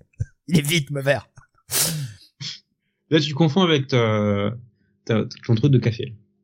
Mais enfin, moi, je sais pas. Moi, je, je trouve que effectivement, le problème n'est pas réglé. Ça, je suis d'accord avec toi, mais il y a un pas dans la direction de. Euh, bah, on est tel qu'on est. En fait, nos forces ne sont peut-être pas que notre apparence. On a d'autres forces ailleurs. Le, le courage, le, enfin, et l'amitié. ça va faire un peu shonen. C'est la force, l'amitié. Bah, ce qui est marrant, en fait, ce qui m'a fait marrer, c'est que justement le thème de l'acceptation. Euh, je sais pas si t'avais noté les petits, euh, les petites références au, au film Hook de, de Spielberg dedans, parce qu'il il arrête pas de passer le film en fait dans le vaisseau. Non, alors j'ai pas fait gaffe. Ouais, bah ça m'a fait marrer. bah oui, enfin. il, le- il le mentionne plusieurs fois. Je me suis dit, mais pourquoi Hook? Alors, je vais te dire tout de suite, moi, quand le film est sorti, je l'avais beaucoup aimé. Euh, je crois que j'ai dû le voir des dizaines de fois ensuite quand j'avais eu la, la VHS. Et en fait, je l'ai revu plus tard, arrivé à l'âge adulte, je me dis, waouh, en fait, le film a super mal vieilli. Oh, C'est un film qui m'a toujours, euh, qui m'a toujours saoulé, mais alors saoulé. Je sais Je pas sais- si je l'ai regardé une, une seule fois en entier en plus quand Je, j'étais je l'ai gamin. pas revu depuis longtemps, mais dans, dans ma mémoire, il a pas si mal vieilli que ça, le film. Les Mmh. thèmes sont toujours là. euh. Ouais. Mais bon, je, ouais, peut-être. Faudrait que je, je, je le Rufio, euh, oui, voilà, t'as plusieurs scènes avec Rufio qui sont, qui sont citées comme ça. euh, Mais c'est vraiment pas cité en fait. C'est, euh, c'est juste Bill qui regarde le film en fait. Et donc t'as Ouais, les moi, je- euh, j'ai- dans- pas- dans le fond. J'ai pas cherché au fait euh, ce que c'était euh, la, comme, enfin le, comme réplique justement. Ah si, Moi, je les ai reconnus tout de suite. Hein. Ah non mais moi je, je, je, je, je n'ai pas ton, ton, ton- comment dire, euh, ta passion pour ce film quoi. Je- C'est vraiment un film. euh, Je dis, euh, enfin voilà, je, l'ai- je l'ai, Mm. je sais même pas si je l'ai regardé entièrement une seule fois en fait. Hook. Moi, c'est un peu ton, ton Princess Bride, quoi. Tu vois, c'est euh, pour moi Hook, c'est la. c'est- c'est- Ah, je savais qu'on c'est allait y revenir. On allait y Euh, revenir. ouais, non, mais c'est ça, quoi. C'est- Sam a l'air d'avoir adoré ce film. Ça a l'air d'être une Madeleine de Proust. Pour moi, c'est plus une Madeleine de Prout, quoi. Ah, Comme il dit, Sam, il l'a il l'a revu il y a pas longtemps, et enfin pas si longtemps que ça, et il trouve que le film a mal vieilli, donc. euh, non, non, mais je, je dis ça pour déconner. hein, On s'en Oui, fout. oui, en je- fait. je- Euh, il a le droit d'aimer. euh, marque- le droit d'aimer euh, des trucs. marque et, euh, euh, ses références. Ça, ça sent vraiment le film du début, tout début des années 90. c'est pour ça. Mais euh, alors, du coup, pour, pourquoi, euh, pourquoi cette référence à Hook En fait, justement, j'ai pas compris. euh, Bah, je pense euh, que c'est sur le thème de l'acceptation, parce que l'un des grands thèmes de, de Hook, c'est euh, pour ceux qui n'ont pas vu le film, c'est Peter Pan qui a vieilli dans le monde, euh, dans le monde réel, qui revient dans le monde, euh, le monde perdu. Parce que ça fait tellement longtemps que je l'ai perdu. Neverland. le Euh, monde des rêves. J'en sais rien. Je sais pas. non, c'est c'est Neverland. monde perdu. Pardon? C'est Neverland, Neverland oui, en, bah, c'est en anglais, ouais. Et qui euh, doit essayer en fait de se retrouver lui-même, de retrouver celui qu'il était en tant qu'enfant, pour sauver ses propres enfants. Donc euh, il y a, et je pense que le thème de l'acceptation dedans en fait partie parce que le tout le truc au début du film, c'est que Peter Pan devenu adulte est devenu quelqu'un de relativement infâme en fait. C'est cette espèce d'homme d'affaires qui est jamais là pour ses enfants, qui est euh, presque un avatar, je crois, pour Spielberg lui-même, parce que c'est un thème qu'il a lui-même eu euh, dans, dans, dans sa carrière de Hmm. ne jamais être là en fait pour sa famille, parce qu'il faisait tout le temps des films. Donc, euh, et tout le reste du film, c'est justement lui qui essaye de retrouver celui qu'il était vraiment auparavant. Oui, ce, ce côté un peu insouciance, accepter la vie telle qu'elle est, prendre le plaisir quand tu peux l'avoir. Euh, Il y a un moment pour être adulte, il y a un moment pour être sérieux, mais faut pas, faut pas perdre son âme d'enfant en fait. Évite, euh, grosso modo, le message de Spielberg, c'est évite de devenir un, un, un sale con Un d'adulte. connard. Évite de devenir un sale con d'adulte. Garde un peu cette âme d'enfant. Il faut être sérieux de temps en temps, et, et notamment, enfin, le côté sérieux, tu le vois avec l'affrontement face au capitaine Crochet, etc. Ouais. Où il faut être quand même sérieux, mais euh, bah ouais, de temps en temps lâcher un peu prise, ça fait du bien aussi, ne pas oublier ces vieilles sensations de d'insouciance que t'avais quand t'étais enfant. Quoi. Moi, je, je, je, trouve le film toujours aussi sympathique. Et justement, Robin Williams euh, caractérisait totalement ça dans tous ses films. C'est euh, c'est l'adulte qui qui essaye de retrouver sa part d'enfant. Euh, on le voit dans Madame Doubtfire, on le voit dans dans, dans Jumanji, on le voit dans, dans tout, quasiment dans tous ses films en fait. Et euh, euh, il y a Alexin qui nous disait une très bonne vidéo de Mister Mea dessus. Tout à fait, hein, comme toutes les vidéos de Mister Mea qui sont très très bien, mais il avait fait une très bonne vidéo sur Hook. Allez-y, allez la voir euh, quand vous aurez le temps. Ça vous donnera peut-être envie de, de, revoir le film, justement. Hmm. Je voyais comme il Pour revenir au sujet du jour, ben, ouais. c'est comme j'ai commencé ma phrase, c'était c'était c'est épique, c'est touchant, c'est drôle par moment, c'est c'est flamboyant pour ceux qui comprendront, euh, qui auront vu le final. C'est euh, visuellement grandiose. C'est une petite claque et c'est euh, bah, c'est un petit coup de cœur, hein, tout simplement. Je voyais Nico Chris, pardon, Comics Addicted qui nous disait sur YouTube quel plaisir ce bêta rebuild, ça m'a automatiquement donné envie de relire ses autres titres. Ouais, ça donne envie d'en voir plus de Warren Johnson. J'avoue que c'est peut-être peut-être les thèmes développés dans ce bêta rebuild son, son Wonder Woman Dead Earth, on en avait parlé, hein, faisait partie de nos tops respectifs de, de, des meilleurs comics de 2020. Je préfère, je crois, je suis complètement passé à côté de ça. Je ah, préfère. bien. Ouais, franchement, ouais, c'est mini en 3, faut y aller. Alors c'est des épisodes un peu bah, plus gros, mais il faut vraiment y aller, quoi. Après avoir lu Beta Rebuild, j'ai regardé si c'était encore disponible euh, en VF dans ma, dans ma librairie euh, Dead Earth et il l'avait plus. Ah, enfin, ça se commande. J'imagine. Mais je, euh, son Deader c'est très très bien. Hein, ça ne, je, je, suis pas en train de dire que son Deader paraît moins bien face à Beta Rebuild, mais je pense que j'ai préféré Beta Rebuild de par mm. tous les thèmes abordés, de par le fait que c'est en cinq épisodes, même si finalement qu'on avait trois gros épisodes de Deaders, donc en termes de pagination on est à peu près au même truc. Mais je trouve aussi ce Beta Rebuild, même s'il y a beaucoup de moments où on va euh, au fond, on va bien bien bas dans le dans l'acceptation de soi-même, dans enfin de côté un peu dépressif. On a un Bill qui est prêt à tout abandonner au bout d'un moment. Enfin, il y a des moments un peu sombres, mais je le trouve plus optimiste au final que Wonder Woman Dead Earth. Ah, moi c'est l'inverse. Je préfère, euh, je préfère Dead Earth. Je pense qu'il allait euh, dans un propos beaucoup plus adulte et beaucoup plus sombre et euh, fonctionner à plusieurs niveaux. Donc là c'est aussi le cas, mais je pense que c'est plus profond en fait dans Wonder Woman. Euh, ça t'a donné envie d'aller voir quand même autre chose, euh, Benny? Parce que toi, c'était la première lecture hein, pour ce, ce bêta reveal. Tu, tu l'as découvert euh, D'aller voir quand même. De... Bah oui, bah comme je dis, euh, Dead Earth, par exemple. Hmm oui, bah, je conseille moi son Dead Earth et Extremity, qui est, qui est très très bien. Faut vraiment que je me. Ah, Extremity, c'était chez chez Delcourt. Non, mais enfin, je veux dire. Ah oui, d'accord, chez Delcourt. Ok, d'accord. Il va vraiment falloir que je me bouge le cul pour essayer de lire Extremity le... que j'ai toujours pas fait moi. Et quel était le pitch euh, d'Extremity en Alors c'est dans un monde en fait euh, post-apo euh, dans qui a qui a recouvert des aspects un peu de fantasy. Et pour traduire ça, en fait, on suit au départ des affrontements entre clans qui se partagent un peu ces différents domaines qui sont sur des îles flottantes. Et en fait, on va suivre on va suivre des. Bah, ça me fait penser au dessert. Je sais con, mais. Et en fait, tout le thème, c'est euh, tout le thème de fond, en fait, c'est véritablement autour de de la vengeance, en fait. Parce qu'on va suivre une jeune femme qui était artiste, qui, dans le cadre d'une vengeance entre clans, en fait, a perdu, a, été amputée de sa main. Et euh, mhm. on va voir en fait comment la, la, et elle a perdu sa mère aussi. Et en fait, on va voir comment tout le clan survivant va ensuite essayer de se, de se mobiliser pour se venger, pour euh, répondre à ce qui leur a été fait, et comment en fait cette quête de vengeance va affecter les différents membres. Entre le père qui va complètement se perdre dans cette euh, désir de, de, destruction totale, la fille qui va être euh, entre les deux en fait, entre ce, elle aussi consumée par le désir de vengeance, mais en même temps qui cherche un peu quelque chose, autre chose, et le frère qui est qui lui ne recherche pas la vengeance en fait, qui est vraiment plutôt en recherche de paix. Euh, c'est c'est en 12 épisodes et c'est euh, c'est juste magistral. Moi j'ai j'ai adoré, j'avais adoré la publication en VO, j'ai acheté la VF euh, immédiatement Et euh, voilà, on retrouve toutes les qualités visuelles de Johnson et en termes de thème, c'est c'est super bien mené. Alors Nico Chris qui m'a corrigé, il a tout à fait raison, c'est vrai. Euh, Wonder Woman, c'est pas en trois. Wonder Woman Deader, c'était en quatre parties. Et je sais pas pourquoi, dans ma tête c'était en trois, mais non non, c'est quatre épisodes. Mmh. Ouais, moi, bah, sans parce que beaucoup de mini-séries de Black Abel sont souvent en trois en fait. C'est ouais, c'est peut-être pour ça que j'ai fait la confusion, mais voilà, bon, c'était en 4, je c'est autant autant corriger euh, une information donnée qui est fausse. Je vais prendre des réactions que j'ai vu passer sur euh, sur Discord avec euh, Gigos hein, qui nous disait par rapport au format parce qu'on cherchait tout à l'heure, il nous disait que c'est le même format que les East of West de Urban.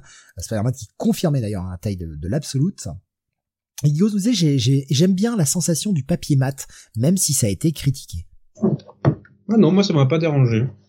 Puis ça fonctionne bien avec les couleurs en fait. Comme c'est des couleurs assez chaudes durant toute la durant toute la mini, le papier mat rend bien. Euh, qu'est-ce que j'ai vu passer? Jonathan nous disait excellent ce bêta reveal, un gros à posséder. Daniel Warren Johnson est un génie et il aime le catch et les mangas. Quel grand homme. Effectivement, il y a une ah bah, putain de German suplex. C'est quand même un bon gros combat de catch. Hein. Ah mais attends, il y a une German suplex, absolute buy, direct. c'est oui, je suis aussi faible que ça. Euh, Qu'est-ce qu'on a d'autre que j'ai vu passer euh, concernant euh, Oui, donc Guigo, qui disait, il y a un côté armanoïde de Cobra euh, chez le vaisseau.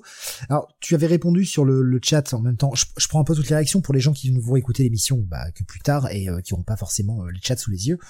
Tu, tu, disais que tu voyais plutôt l'Android de Metropolis dans le design, et je suis tout à fait d'accord avec toi. Il y a un gros mhm. côté Metropolis dans le design, mais je vois ce que veut dire Guigos dans le côté armanoïde, le côté le côté vaisseau euh, qui a une entité propre. Ça fait un peu penser aussi à, pour ceux qui ont vu cette série, qui est bien différente d'aspect, mais à Andromeda, avec une manifestation physique du vaisseau euh, que j'aime beaucoup. Euh, Donc voilà. Bah voilà, bah écoutez, qu'est-ce que je peux vous dire à part à posséder? À mm. posséder dans le format, allez-y. Oui, bah oui, oui, totalement. Très bonne lecture à posséder. Ouais. Et euh, on a euh, Gigos qui nous partage sur le chat Discord une page hein, de. Il nous a dit je suis tombé sur cette page dans une anthologie du festival Thought Bubble de 2019. Son vaisseau fait prototype de celui de Beta Reveal. Effectivement, la page est très très belle. Hein. Je sais pas, je sais pas ce que c'est. Je sais pas quelle. Qu'est-ce... C'est une page de Chainsaw Man, Chainsaw Woman. c'est le côté manga ça. Il y, avait quelqu'un qui nous a dit tout à l'heure, j'essaie de retrouver le message, euh, parce que je l'ai vu passer rapidement. Euh, oui, c'est Gigos qui nous disait, on voit Murder Falcon dans le plan de coupe, entre autres, dans le du vaisseau. Est-ce que tu Oui, il y, a, y a, en fait, il y a plein de références dans le dans le vaisseau. Euh, quand, quand je reprenne le plan de coupe. Euh, qui est-ce qu'on voyait? On voyait effectivement Murder Falcon, t'as Marvel Editorial, tu as euh, L'artiste lui-même, je crois qu'il s'est dessiné dans un coin. Le mec fait des vannes dans les dans, le vaisseau, quoi. Il cache des petits trucs. Ouais, ouais mais il y a plein de trucs en fait. Une salle de flipper à l'intérieur aussi. Alors, on a un superbe écran où il y a écrit SCU. Le problème, c'est qu'étant donné que le mec est fan de catch, à savoir de quoi il parle. Euh, il y avait Jonathan qui disait à la fin de Beta Rebel, euh, finish de à mon avis, à mon avis, à mon avis, c'est bien de cette équipe parce que euh, Christopher Daniels, qui faisait partie de cette équipe, est un énorme lecteur de comics. Ouais, euh, aussi d'ailleurs. SCU, pour ceux qui, veulent savoir, c'est So Cal Uncensored, euh, une ancienne équipe puisqu'elle n'existe plus, je crois. Euh, c'est vrai, ils se sont séparés. Ouais, ils se sont séparés. Donc, une ancienne équipe de catch. Oui, puisque Scorpio Sky, qui en faisait partie, qui était le troisième homme, est, parti avec la team American Top Team. Ah oui, American Top Team, je crois que c'était Non, non, non, les, euh, les autres là, les euh, MMA et compagnie là. Hmm. Comics Addicted nous dit d'ailleurs. Comment tu as dit ça J'ai pas entendu. L'assurance qu'il vous faut, MMA. MMA. ouais, ouais, c'est bah, c'est une assurance qui, qui, déboîte. Si, tu pratiques la MMA, non mais si tu pratiques la MMA, t'as besoin d'une bonne assurance, effectivement. je pense. Ouais. Pour les dents déjà. Je, je vous fais confiance là-dessus. Il te faut la mutuelle, euh, il te faut la mutuelle pour les dents, ça c'est sûr. bah tu sais la euh, MMA Sam c'est le l'UFC le, le, sport où tu te tapes euh, tu te tapes vraiment mixed martial arts en ouais. rappelle-toi il y a un épisode il y avait plusieurs épisodes de Friends d'ailleurs qui étaient sur ce truc là où t'avais le, le copain de Monica qui voulait faire du free fight c'est un peu ça quoi Ça te rappelle rien Sauf que maintenant, c'est un peu plus encadré, quoi, du coup. C'est vrai que dans les années Complètement, 90, Oui, oui, bah, Dans les c'est dans les dernières saisons, ça. Non, pas dans les dernières saisons, dans les toutes premières. Ouais, c'était plus dans les premières. C'était Pete, je crois, son, Ouais, son ouais. mec à l'époque. Euh, Qu'est-ce que j'ai vu passer? Alors, Comics Addicted nous dit d'ailleurs, Daniel Warren Johnson est-il actuellement sur un nouveau projet en VO Il Pas que je sache. ouais. Ben, je l'ai pas vu passer. Alors, peut-être qu'il prépare quelque Mais chose. c'est en pas annoncé, je pense. Hein. Ouais, j'ai j'ai rien vu sortir. Il doit sûrement travailler un nouveau projet, mais j'ai rien vu sortir pour le moment. Et, euh, et je, je, je n'ai rien vu d'annoncé. John Favreau, le réalisateur d'Iron Man, nous dit Alexin, merci, je cherchais le nom du mec, j'arrivais pas à le remettre. Euh, C'était John Favreau, voilà, l'acteur qui jouait euh, Pete. Alexandre nous Ah disait, oui, c'est vrai, putain. et oui, ouais, Alexandre Vass nous demandait papier brillant sur cette VF? Bah non, apparemment papier mat, du coup. Mm. Non, mais ça va, VF. ça fonctionne. Hein. Y a pas de, c'est- y a pas de drame. S'il y a pas de créer de polémique là-dessus, ça fonctionne tout aussi bien. Du coup, la petite triplette à posséder hein, sur ce sur ce Mhm. bouquin. Euh, je n'ai pas bien sûr parce que j'ai pas préparé comme un gros sac à merde que je suis euh, le prix VF de cette Euh, 22 version euros, je crois, de mémoire. 22 euros. Ouais. Oh, c'est c'est pas excessif pour un truc en grand format. Mhm. Franchement, c'est pas excessif. Non, moi, je les ai payés avec plaisir. hein.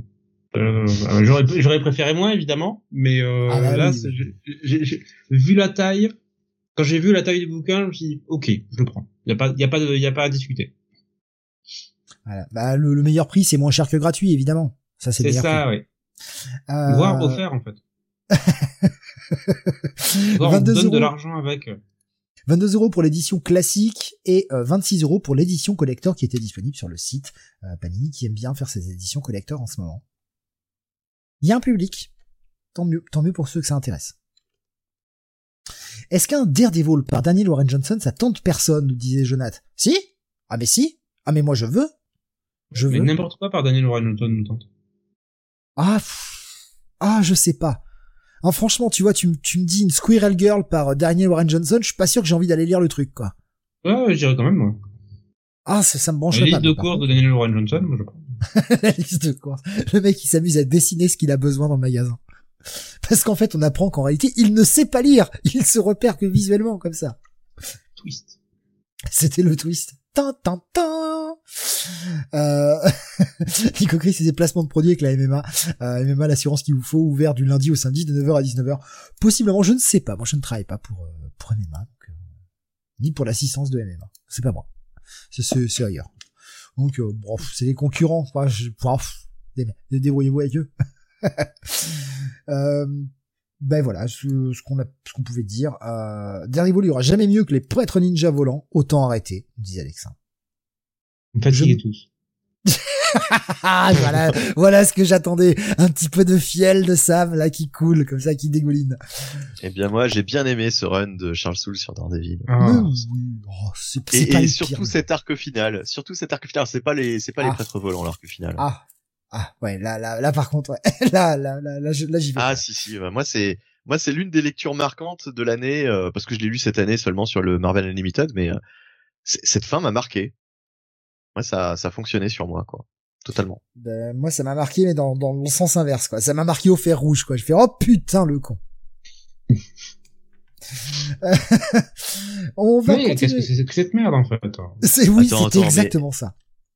Attends, non mais euh, Jonathan nous a parti, par, euh, partagé, euh, j'arrive même plus à parler euh, en voyant le dessin, un dessin de Daniel Warren Johnson de Trunks, mais alors là si c'est Trunks, il est dégueulasse quand même son Trunks. Hein. Je veux pas être méchant, mais euh, je sais pas si c'est Trunks. Par certaine- contre, son, son petit, euh, son petit Kenny Omega, là. Ah, quand même, hein. Quand même. son petit Kenny Omega est bien sympa. Non mais le reste, le reste est, est bien sympa, hein, mais euh, je sais pas, le Trunks, c'est peut-être le côté euh, américanisé du coup du du, du perso euh, qui qui passe mal, mais euh. Dans son Kenny Omega, ouais, bah il a bien la tête de, enfin, ouais, c'est un Kenny, euh, un Kenny qui a, qui a un peu pris de l'âge, mais euh, mais on, on reconnaît, on reconnaît le perso quoi. On va passer à, on va retourner chez Urban. Euh, Sam, tu, alors tu as mis ça, je, je sais pas pourquoi tu y as été sur ce tome-là, je- je- parce que pourtant t'es pas trop fan de peau pourrie habituellement, et tu euh, vas nous parler du Batman mythologie. Oui, je sais, j'avais évité Ah oui, jusque-là oui. tous ces tomes. Sciemment, parce que franchement, il n'y avait pas de quoi se secouer le bambou là. Euh... Et, euh, Qu'est-ce que c'est que cette expression quoi cette expression Je viens de l'inventer. je, je crois que, non, mais je crois que Sam s'est trompé en plus. Je vois si tu voulais se secouer le bambou peut-être. Je, je ne fais pas de Rajoute- discrimination. Rajoute une syllabe. euh, Je vais mourir. Je vais, je vais mourir étouffé, en fait. Euh... oh, putain, Sam. Ouf. Heureusement que Bruno est Ah, pas c'est- là ce soir. Ah, c'est la fin Passons, de semaine. passons assez vite sur ce tome. alors Vite, vite, vite. euh, Des épisodes. non mais Ah oui, vite, vite vous sur ne le tome, vite. vous ne entraînerez pas sur ce terrain. Donc, euh, épisode qui se concentre sur les, qui se concentre sur les alliés, euh, les personnages affiliés à la Bat Family, et qui regroupe les épisodes de Robin 80, euh, l'épisode anniversaire 80 ans de Robin. Oui, je traduis en français parce que le, mon anglais est dégueulasse. Euh, le Batman 16 qui était avec le premier Robin, je crois. Non. C'est celui de, oui, c'est celui d'origine. Attends, je vais te retrouver la compo, euh, parce que tu l'avais euh, mise euh, très Mais je l'ai sous les yeux, la compo. sur tes guides. Alors, du coup, j'ai pas compris la, la question que tu te posais. J'ai, Oui, donc mal Batman entendu. 16 d'origine, de, 4 de 43. Euh, Batman Annual 13, Batman Chronicle 5, Batgirl 18, période Stephanie Brown, Batgirl volume 2, numéro 4, qui doit être... Euh, non, c'est l'inverse. Attends. Batgirl 18, c'est celui de Cassandra Cain, Batgirl volume 2, 4, c'est celui de Stephanie Brown, l'épisode spécial Batman Pennyworth euh, RIP, Batman Black and White, numéro 4. Alors, pourquoi j'y suis allé? Bah, Déjà parce qu'il y avait des épisodes un peu inédits qui m'intéressaient, notamment l'épisode anniversaire de, Batman 80 ans et l'épisode de Batman Pennyworth qui est un complément au run de James Tynion Ford, parce que ça annonce un peu tout le, tout le reste et dans mon penchant complétif, je me suis dit allez allons-y, euh, ne faisons pas chier, on le prend quand j'ai vu et l'élément euh, on va dire décisionnaire final ça a été le fait que j'ai euh, quand j'ai remarqué que l'épisode de Batgirl était un épisode de la période Stephanie Brown une période qui a été très pas du tout édité en France. Donc suis dit euh, allons-y faisons plaisir parce que j'avais lu quelques épisodes en VO j'avais bien aimé. Et euh, dès que je peux soutenir un, bouquin avec des épisodes de Cassandra Cain j'y vais aussi. Et euh, ben il y avait aussi l'épisode Batman Chronicles 5 qui était bien puisque écrit par euh, Jonas Strander et Kim Miel et dessiné par Brian Stelfreeze. Donc au scénario l'équipe de la de la série euh, Suicide Squad de la grande époque et qui en fait s'intéressait à Barbara Gordon juste après euh, juste après l'attaque du Joker et en fait comme euh, comme c'est dit au début euh, on voit un peu Barbara qui se rend compte qu'elle était juste un ustensile dans l'histoire de quelqu'un d'autre. Et on voit vraiment tout le processus qui va l'amener à créer le personnage d'Oracle après. Et euh, très très bon épisode, voilà, qui est un bon complément si le personnage vous intéresse, si vous voulez savoir comment elle est arrivée au personnage d'Oracle. Euh, L'épisode spécial 80 ans de Robin, bah, j'avais bien aimé en VO, je change pas d'avis en VF. J'ai- J'aimais bien le, on va dire le, le passage des différentes époques avec les différents Robins.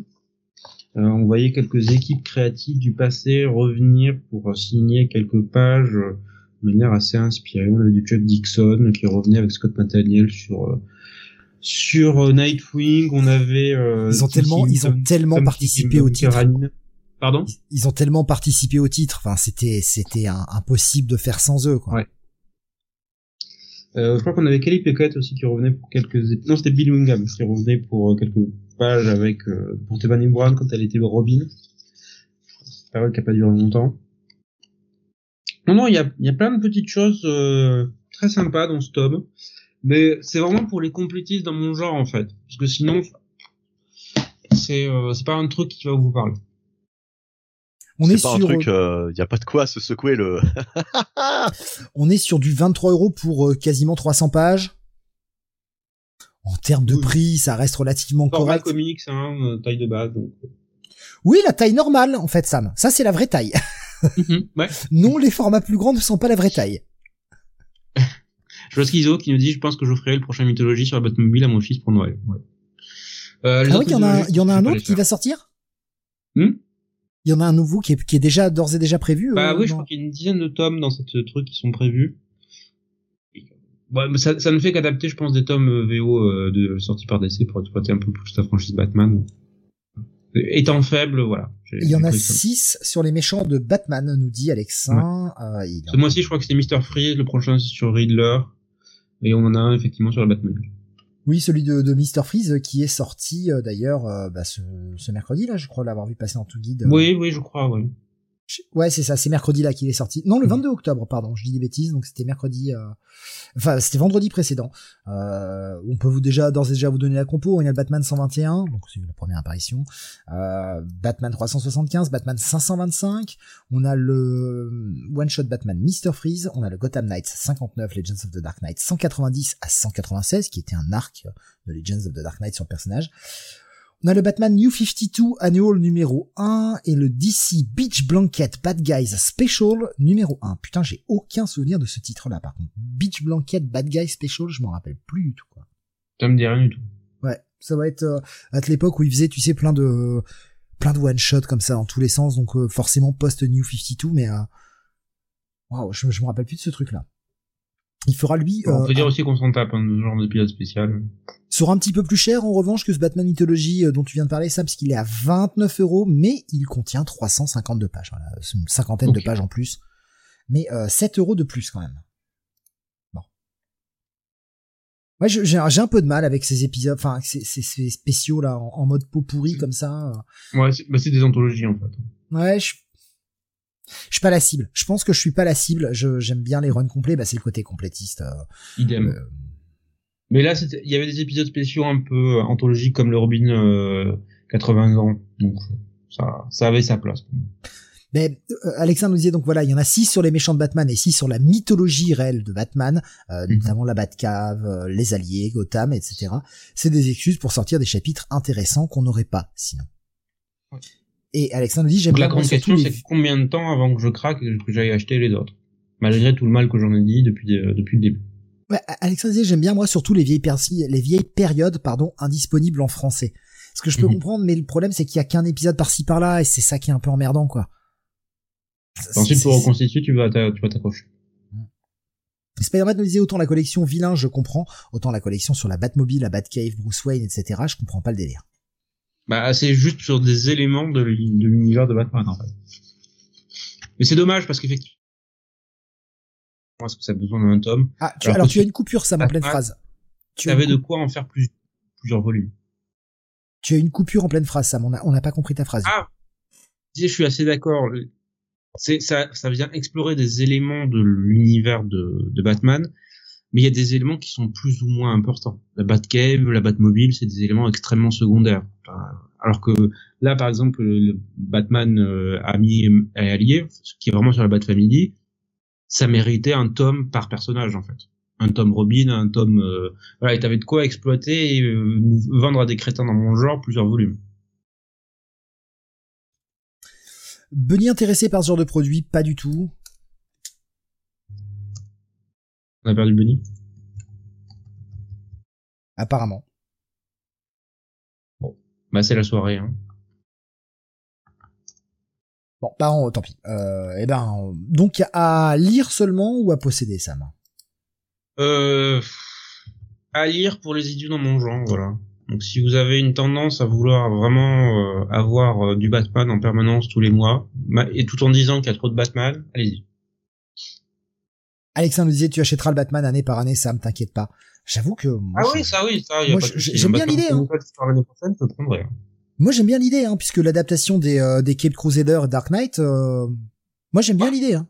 Franchement. Euh, ben, les tomes sont bien et surtout que d'après j'ai j'ai écouté l'interview qu'il s'avait donné sur un autre podcast et euh, l'idée c'est vraiment de non seulement de reprendre des matériaux de base qui sont dans ces deux dans ces deux séries mais aussi tout le matos en fait Batman par année donc vraiment se porter dans une idée Ah ouais. d'intégrale complète de tout ce qui est sorti en 87 88 89 90 et, ainsi- et ainsi de suite Donc on aurait Legends of the Dark Knight et on aurait Shadow of the Bat si on comprend bien. potentiellement ouais Ah putain ouais.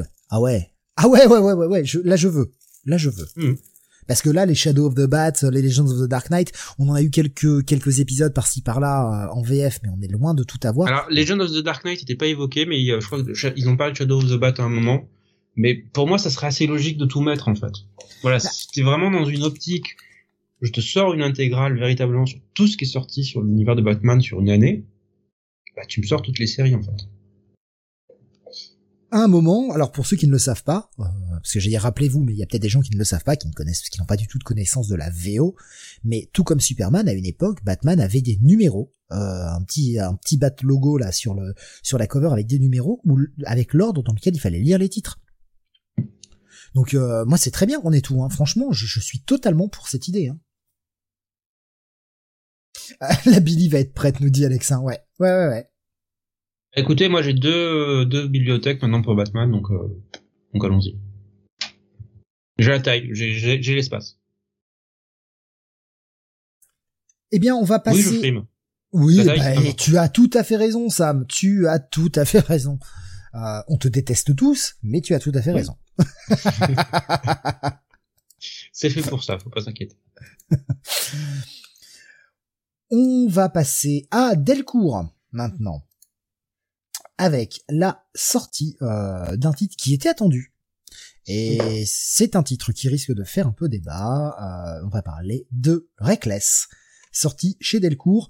Alors bah si vous cherchez une petite boisson euh, pour accompagner cette review, est-ce que j'ose faire cette vanne? Reckless, ça ferait chiant vous prendre vitesse. Le Reckless, voilà. Allez-y, c'est parti. moi je me casse, je vais me pendre et je reviens. J'ai pas compris la vanne. Non mais c'est pas la peine. c'est pas la peine. Euh, c'est pas la peine de l'expliquer, c'est déjà assez pourri comme ça, Sam. Je, je, je, je vais me pendre, je peux pas m'enterrer en plus, hein, c'est pas possible. Donc, comme tu le disais, une nouvelle série par le duo créatif Ed Brubaker, Shane Phillips, qui reviennent en fait en changeant d'approche et de, et de format, puisque jusque-là, ben, ils sortaient leurs comics, euh, ben, comme tout le monde, à savoir en single d'abord, puis en TPB. Et, et, là, dans le cadre de cette série, ils ont décidé de sauter le pas, de sauter la, le format single pour sortir des histoires en, en des histoires complètes en format TPB direct. Donc euh, pas de pas de chapitrage véritablement où il y a des chapitres évidemment à l'intérieur de, de l'histoire, mais qui ne répond pas au format du 22 pages habituel. Ils se sont affranchis de ça pour euh, aborder un nouveau type de publication avec un héros récurrent, ce qui est un peu une première pour eux, parce que jusque-là ils avaient surtout euh, favorisé les histoires complètes. Là on a un, un, truc qui fait vraiment passer un polar euh, régulier où on retrouverait un personnage, euh, un héros récurrent. C'est le concept qui attire évidemment de, de, base, en plus de la présence de ce duo créatif. Le personnage récurrent, bah, ce sera Ethan Reckless, avec une action qui se début, qui se situe dans ce tome au tout début des années 80. Euh, on suit le personnage d'Ethan Reckless, donc qui est une espèce de comment le décrire C'est pas vraiment un privé, c'est quelqu'un qui vient en fait euh, arranger vos problèmes, quels qu'ils soient. Et donc c'est un problème solver quoi. Oui, voilà. On va dire. Il n'y a pas vraiment de terme français pour ça, mais euh, arrangeur. Ouais, voilà, c'est ça. Voilà, quelqu'un qui vient régler bah, vos problèmes, quels qu'ils soient. En français, aujourd'hui, on appelle ça, c'est véridique, hein, on appelle ça, mais même en anglais, un concierge. C'est-à-dire, c'est un mec, euh, tu, tu, c'est notamment pour des gens qui ont, un peu, un, petit peu de blé. T'as un problème, tu lui confies et il se démerde avec. Voilà. Ce système de conciergerie est en train de devenir un véritable, véritable nouveau marché porteur et euh, voilà, euh, on a un concierge. C'est Donovan. C'est un peu ça, ouais. C'est un peu ça. Donc, euh, il est, il accepte un peu toutes les missions selon son bon vouloir et son besoin d'argent, puisqu'il doit entretenir notamment un cinéma dans lequel il vit, puisqu'il a, il explique à un moment qu'il l'a accepté comme paiement d'un promoteur immobilier. Et il vit un peu tranquille. Euh, avec avec cette existence, on comprend assez vite, évidemment, comme c'est du cœur de Philippe, que le monsieur a un sombre passé, qu'il s'ouvre d'une condition psychologique assez particulière qui sera développée dans le tome. Et euh, ben, pour répondre aux tropes, euh, aux tropes du passé, du privé, un peu torturé par son passé, une ancienne flamme euh, de son passé euh, turbulent revient lui demander son aide. Et parce qu'elle est en proie avec des gens très mal intentionnés qui ont organisé un trafic de drogue et évidemment elle est en on va dire en bisbille avec eux et elle a de, de tout gros problèmes et donc elle lui demande au nom du bon vieux temps et du fait qu'il lui a fait quelques crasses de venir l'aider. Donc, récit sur le fond relativement classique, qui est avant tout porté par l'efficacité habituelle de Brubaker et Phillips euh, à la réalisation. Je vais pas vous mentir, c'est pas leur meilleur récit. C'est, euh, j'ai été moins marqué, moins moins hypnotisé par le récit que, que je n'ai pu l'être sur d'autres choses. Je pense qu'il n'y a pas ce côté un peu histoire complète et finale sombre et noire. C'est euh, même si le final, voilà, la conclusion est, est relativement noire en elle-même. Mais c'est oui, c'est moins c'est moins incisif en fait, je trouve, que leur euh, que leur précédent récit. Je pense que c'est dû avant tout à la condition du personnage. Euh, qu'on on t'explique qu'il a un rapport très particulier avec ses propres émotions. Et je pense que ça influe directement l'impact du récit et l'impact qu'il peut avoir sur le lecteur. Ça, ce n'est qu'un reflet pour moi de, de, cette condition. Alors Benny, toi, je sais que bah tu es un peu comme ça, mais bah, c'est pas, pas le récit qui t'a le plus marqué du duo. Ouais, franchement, euh, je l'ai lu euh, avant même de lire euh, Un été cruel que j'ai lu ensuite. Et alors Un été cruel, par contre, vraiment j'ai adoré. C'est c'est très très bien. Allez-y tout de suite si vous ne l'avez pas encore fait. Mais moi j'aime bien effectivement ce duo Brubaker-Phillips. J'ai jamais été déçu. En tout cas de mémoire, je me je me rappelle pas de, de, de choses décevantes de ce duo. Et là, euh, Reckless, je suis vraiment, vraiment, vraiment resté sur ma fin. Déjà, le problème, c'est enfin l'un des problèmes c'est le personnage principal qui est euh, j'ai trouvé assez caricatural et euh, et surtout qui a pas un comportement euh, il est il est pas attachant quoi ce, ce personnage principal autant il y a des il y a des espèces de connards auxquels on peut s'attacher comme John Constantine qui est pas forcément le plus sympathique mais mais qui a un bon fond et et voilà, enfin qui est, un personnage au, final qui est, qui est, très attachant, on a envie d'y revenir. Autant Ethan Rickless, euh, bah voilà quoi, il pourrait, euh, il pouvait euh, mourir à la fin de l'histoire, je l'aurais pas regretté pour autant. D'ailleurs, c'est expliqué que au fil de l'histoire, il, il, ressent peu de choses, il a, il a peu d'empathie. Bah nous aussi quoi, du coup, je sais pas, on n'arrive pas. Enfin, vraiment ce, ce personnage-là j'ai pas particulièrement envie de le suivre et comme euh, ça va être encore, euh, va y avoir deux, deux autres sagas avec euh, Ethan Rickless, bah bon, je, je, sais même pas si je vais y aller. Euh, et puis surtout le fait, le gros problème de ce récit, c'est que euh, Sam a bien résumé l'intrigue. Sur le papier, euh, c'est intéressant. Et puis en plus, euh, Brubaker et Phillips, on se dit il y a pas de raison. Mais en fait, on se rend compte à la fin de l'histoire que le personnage principal, donc Ethan Reckless, n'a quasiment aucun impact sur le déroulement de l'histoire. C'est-à-dire que finalement, euh, il est un peu spectateur. Euh, toutes ses actions au fur et à mesure du récit bah, sont obsolètes. Et euh, c'est un petit peu euh, chronique d'une coïncidence, quoi. Enfin, chronique de plusieurs coïncidences cette euh, cette histoire. Et euh, à la fin, en gros, quand on referme le bouquin, on se dit comme lui, ah ouais, au fait, ok, c'était ça, bah ouais, ok. Mais je comprends pas pourquoi c'était le personnage principal du récit puisque finalement les autres protagonistes euh, marquent plus le, le, récit que lui. Ils font des, enfin, par leurs actions, ils font des choses qui, qui font avancer l'histoire beaucoup plus que le personnage principal. C'est vraiment la première fois que je lis un récit de Brubaker où le personnage principal n'est pas l'élément, euh, enfin, comment dire, l'élément euh, bah, principal justement du récit, quoi. Enfin, celui qui fait bouger les choses, parce que finalement, tous, toutes ces actions ne servent à rien, sont complètement à côté. Et voilà, enfin, si c'est ça le, le, le, but de la série, d'avoir un, un, personnage principal qui est toujours à côté de la plaque, je vois pas trop l'intérêt. Et puis là, honnêtement, euh, c'est, enfin ouais, c'est c'est pas abouti quoi. Quand tu termines le bouquin, tu te dis, mais pourquoi ils sont allés me raconter ça quoi? Ou pourquoi ils me sont allés me le raconter de cette manière justement? Pourquoi est-ce qu'ils ont choisi ce personnage pour me raconter cette histoire? Parce que je pense que c'est une base en fait. Pour moi, ils, ils sont avant tout là dans ce premier tome pour installer le personnage et un peu l'univers. Et c'est vraiment dans les tomes ultérieurs qu'ils vont commencer à le développer et à le faire avancer et progresser. Là, on avait Ah, vraiment problème- besoin de l'introduction. Le problème de cette démarche, c'est que là, l'introduction, elle est, elle est très, très bancale, j'ai trouvé. Et euh, du coup, je suis même pas sûr d'aller voir les, les autres, euh, les autres volumes, ce qui est, euh, ce qui est dommage, quoi. Enfin, franchement, euh, si tu réussis pas ton premier tome, euh, c'est, vraiment le premier tome, quoi, qu'il faut réussir. À la limite, si tu peux te planter sur le troisième, c'est pas grave puisque les gens y seront allés. Mais là, ouais, franchement, très, très déçu, quoi. C'est ma première déception de ce duo. pff, pas grand chose à en dire quoi c'est c'est c'est j'ai trouvé ça assez faible quoi assez vide en fait Alors, je vais prendre euh, Voilà, une ouais. euh, réaction de Gigoz sur le chat, euh, qui me Mhm. dit c'est clairement moins bon qu'un été cruel, mais j'ai apprécié aussi. Je comprends la vie écrite de Bunny, mais je n'ai pas eu euh, du tout la même sensation quant au fait qu'il ne serve à rien, même si effectivement il se fait trimballer, mais il est au centre quand même.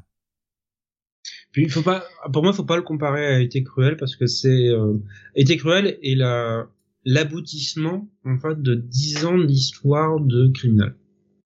C'est- C'est vraiment la conclusion de tout ce que Brubaker et Phillips avaient installé sur la série. Là, on est sur un, un commencement d'une longue série. Donc c'est euh, pas pas le même processus pour moi. bien sûr mais euh, si, si je relisais le premier criminal je serais sûr que euh, enfin voilà Ouais, c'est le jour et la nuit quoi Mais en même temps, comme je dis, c'est une longue série où on va suivre le personnage, alors que même la première mini-série de, de Criminal, en fait, avait une histoire complète avec un personnage, donc un début, un milieu, une fin. Hmm. Et donc euh, l'introduction, tu l'avais dans le premier épisode, et ensuite il te racontait son histoire. Là, c'est juste un premier épisode étendu avec une première aventure, mais pas vraiment une, une histoire complète. Il n'y a pas un arc de personnage complet ici. mais bon voilà. P- p- pas pas tel- pas tellement convaincu et euh, vraiment vraiment dommage quoi. Vraiment dommage. Parce que euh, sinon ça donnait ça donnait bien envie. Ah oui et puis sinon ouais euh, Sean Phillips je l'ai trouvé quand même assez en dessous quoi de de d'habitude. Euh, graphiquement euh, j'ai trouvé qu'il y avait des pages qui étaient euh, limite euh, enfin très très caricaturales et très très euh, vite euh, vite fait quoi c'est pas le dessin moi qui m'a choqué, c'est plus la colorisation. Parce que c'est beaucoup moins sombre que ce qu'on a l'habitude. Alors c'est pas la faute de Jacob Phillips, je pense que c'est un choix volontaire en fait des euh, des auteurs de faire un peu moins noir Mais et d'essayer de Ouais, un- représenter le, le cadre du Côté- début des années 80. c'est ouais un- le côté un peu plus plage euh, un peu plus Vice City Oui, quoi c'est la Californie, donc euh, c'est ça c'est- difficile rejoint, d'avoir une ambiance noire dans ce cadre-là. Ça rejoint un commentaire que j'ai vu passer qui disait euh, je crois plutôt que Brubaker a voulu faire autre chose que du noir. Il l'a déjà fait auparavant. Euh, c'est plutôt un Dexter mercenaire et il s'est pas vraiment trimballé. Il a juste rien à voir avec le sujet dès le début. C'est une pièce à rapporter. Nico Chris nous disait également ouais J'ai vu que des critiques ultra positives sur ce Reckless sur le net, je n'ai aucun avis, par contre pas lu. je serais plus réservé. C'est c'est bon, voilà, parce que parce que c'est Brubaker et Phillips, mais c'est pas au niveau habituel auquel ils nous ont habitués. Euh, donc, ben, concernant vos notes finales, messieurs, euh, pour ce Reckless.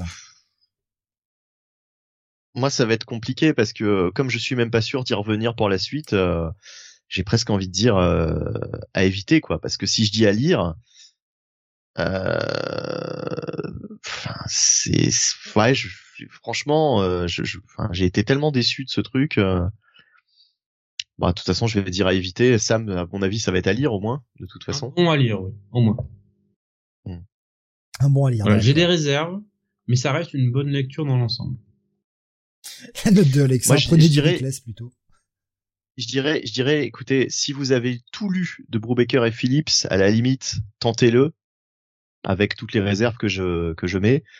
Euh, mais euh, tentez-le. Mais par contre, si vous n'avez pas lu tout Brubaker et Phillips, euh, clairement, n'allez pas lire celui-là et, euh, et sélectionnez- sélectionnez-en un.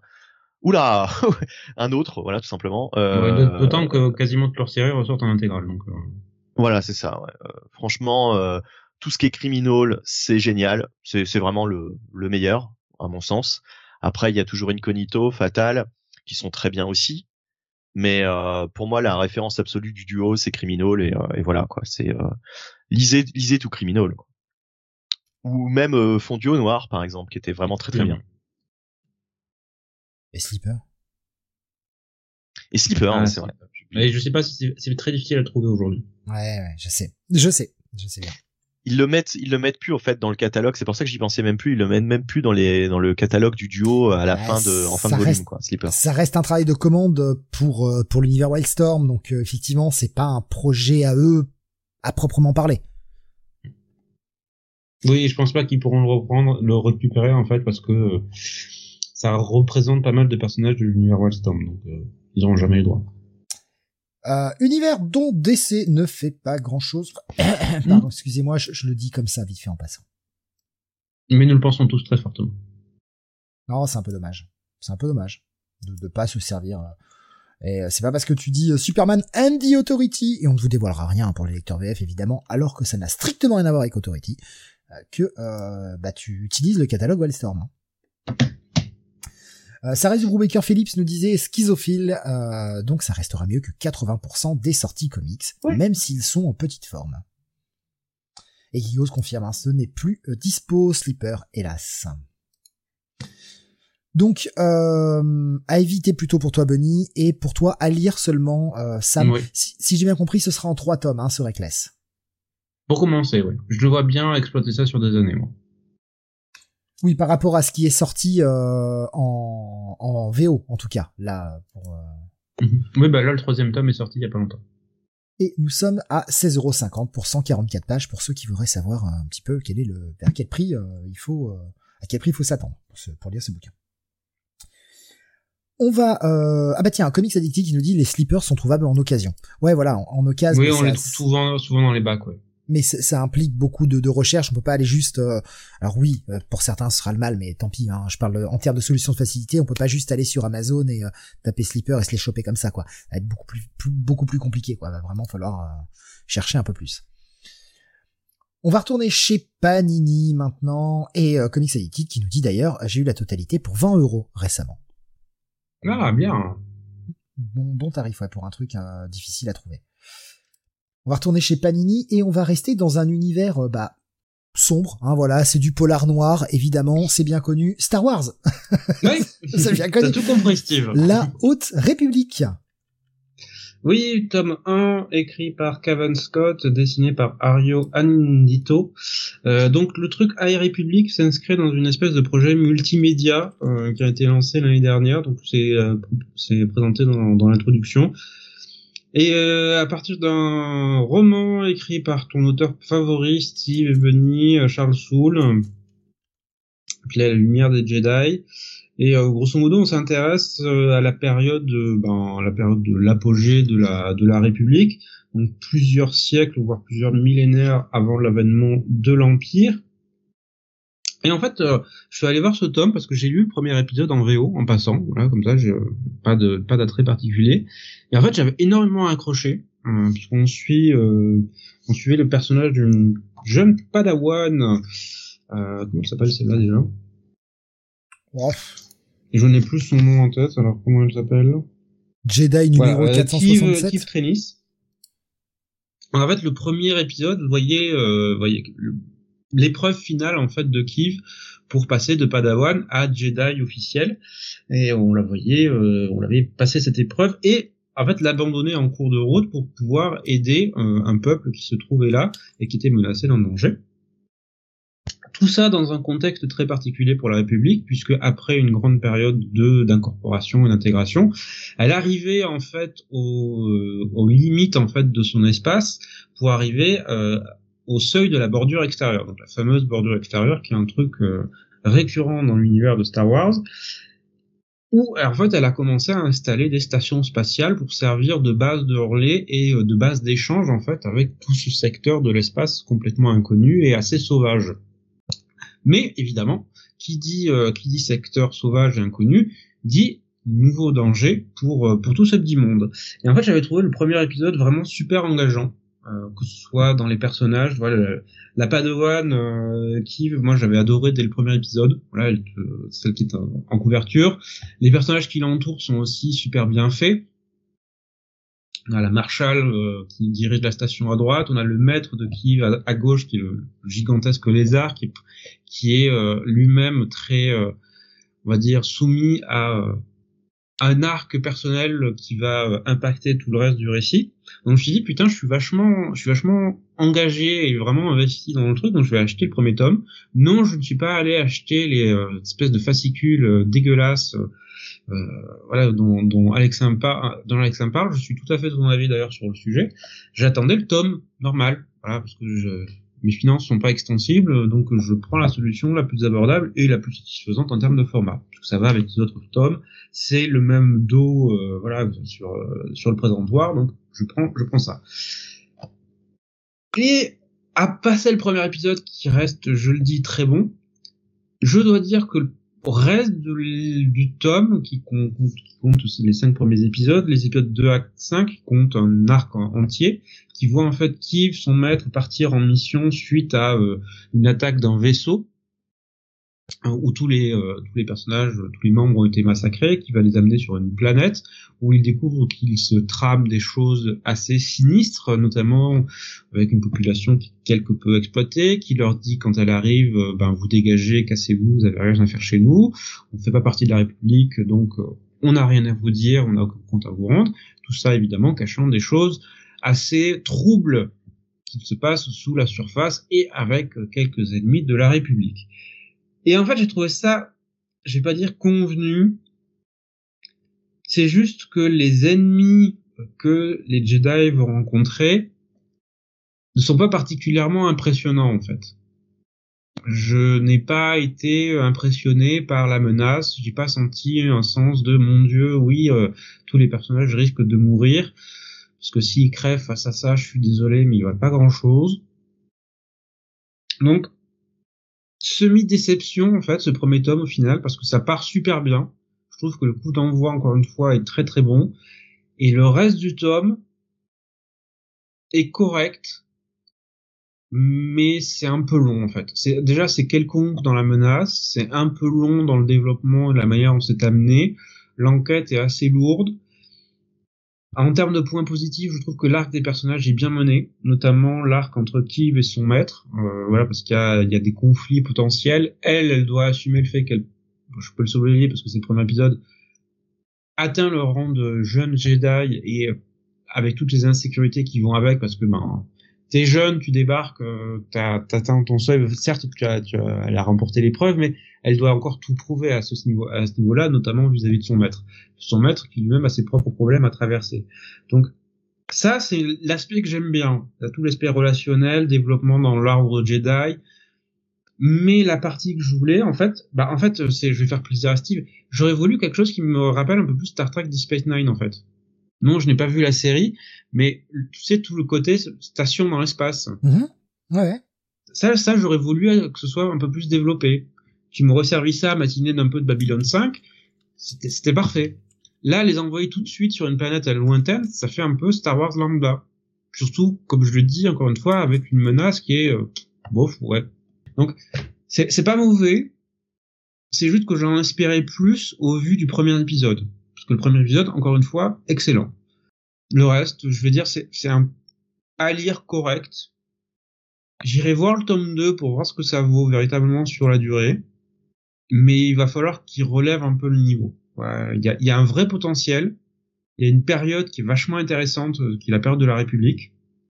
Et euh, notamment euh, très loin, très éloigné de l'Empire. Donc, allez-y. Voilà, et n'ayez pas peur. Et c'est quoi? C'est la fameuse euh, Old Republic euh, comme on avait dans le jeu Oui. Kotor? C'est ça. Bah jouer à Kotor du coup. Oui, je vous dis. Bah, de toute façon, on a les Epic Collection Star Wars qui vont bientôt débarquer. Et oui, et quand on parle de bonnes choses de Panini, ça c'est très bien, on le répète, des Epic Collection à 25 boules. Et si vous voulez la version en format dur, vous l'avez aussi. Et putain, oui, vous avez du souple ou du dur en fonction de ce que vous voulez. Ça sort quand? Ça sort quand du Novembre. coup? Dans quelques semaines. Ouais, c'est la novembre. fin du mois, je crois. Si ça, c'est pas une putain de bonne initiative, bordel, faut les saluer quand il y a des bonnes initiatives comme ça. Et ouais, des Epic Collection moins chers qu'en VO et avec le format souple ou dur en fonction de vos goûts. Putain, y a rien à dire, 25 balles le souple, 30 balles le dur. Bordel, c'est des trucs qui font 450 pages, vous en aurez pour votre argent là. Non, euh, si vous aimez Star Wars, que vous avez envie de découvrir ces périodes, foncez dessus. Faites un putain de gros succès à ces trucs-là et, euh, pour que bah, ils en ils en fassent d'autres. Parce que Ouais, ouais, hors Star Wars du coup. bah, ce serait bien. Ouais. Mais même si c'est que sur les produits d'appel euh, type Star Wars et les produits de licence, et on y viendra sur un autre produit de licence juste après, euh, Benny, euh, enfin, qui, qui fasse ce genre de, de, de, de coup-là, moi je trouve ça super bien. Franchement, pour une fois que Panini fait des choses vraiment cool, et en termes de prix qu'on peut vraiment rien leur reprocher, bah c'est à saluer. Euh, Bomasque nous disait, euh, le souci c'est quand même que sorti des sites, on s'ennuie un peu en termes de vilains, même les Mandaloriens n'ont jamais été une vraie menace. Ouais. Alexa nous disait, euh, les sorties de kiosque Star Wars à 8 ou 9 euros les trois épisodes. Euh, du coup, j'ai pris que la collection à 3 euros qui contient quelques tomes complets en plus. Ouais, c'est vrai que c'est, devenu assez cher. Hein. Euh, Nico Chris dit d'ailleurs Kotor ressortira dans un remake 100% next-gen qui sortira sur PS5 et PC. Euh, et d'ailleurs, Alexa disait la même chose, les portages de Kotor sortent en novembre sur les consoles. Très bien, Kotor, très très bien. Tournicotor. Euh, donc, à lire seulement pour toi, Sam, ou peut-être même à éviter? Non, non, quand même à lire. Quand même à lire, d'accord. Et euh, bah, euh, Comics Addicté nous a dit hein, pour euh, tout à l'heure pour le pour euh, le, le fait d'avoir chopé les slippers à 20 boules, il a chopé ça sur le bon coin, donc n'hésitez pas à y jeter euh, un œil de temps en temps si vous cherchez des petits trucs. On va rester dans du produit de licence chez Panini et euh, chez Marvel avec Conan. J'ai- juste, j'allais juste Pardon. ajouter un truc. euh, le Bon Coin, euh, j'ai vu qu'il y avait aussi pas mal de bouquins pas chers sur euh, Vinted. Oui, à Vinted, ouais, ouais, Vinted qui. Ouais, Vinted, qui est. Il y a quelque temps, j'allais pas trop regarder dessus, mais mais on peut trouver des choses vraiment pas chères en fait. Ça s'est bien, ça s'est bien démocratisé niveau bouquin Vinted hein, également. Mm. Et pour ceux qui se demandent, on arrive même à trouver des comics en VO sur Vinted. C'est en fonction des vendeurs évidemment, mais on peut en trouver. Donc allez y faire un tour. Méfiez-vous aussi des, des, des annonces trop belles, hein, évidemment, sur ce genre de site. Mais euh, mais on peut trouver de, de bonnes choses. On va donc parler, pardon, excusez-moi, de l'omnibus Conan le barbare.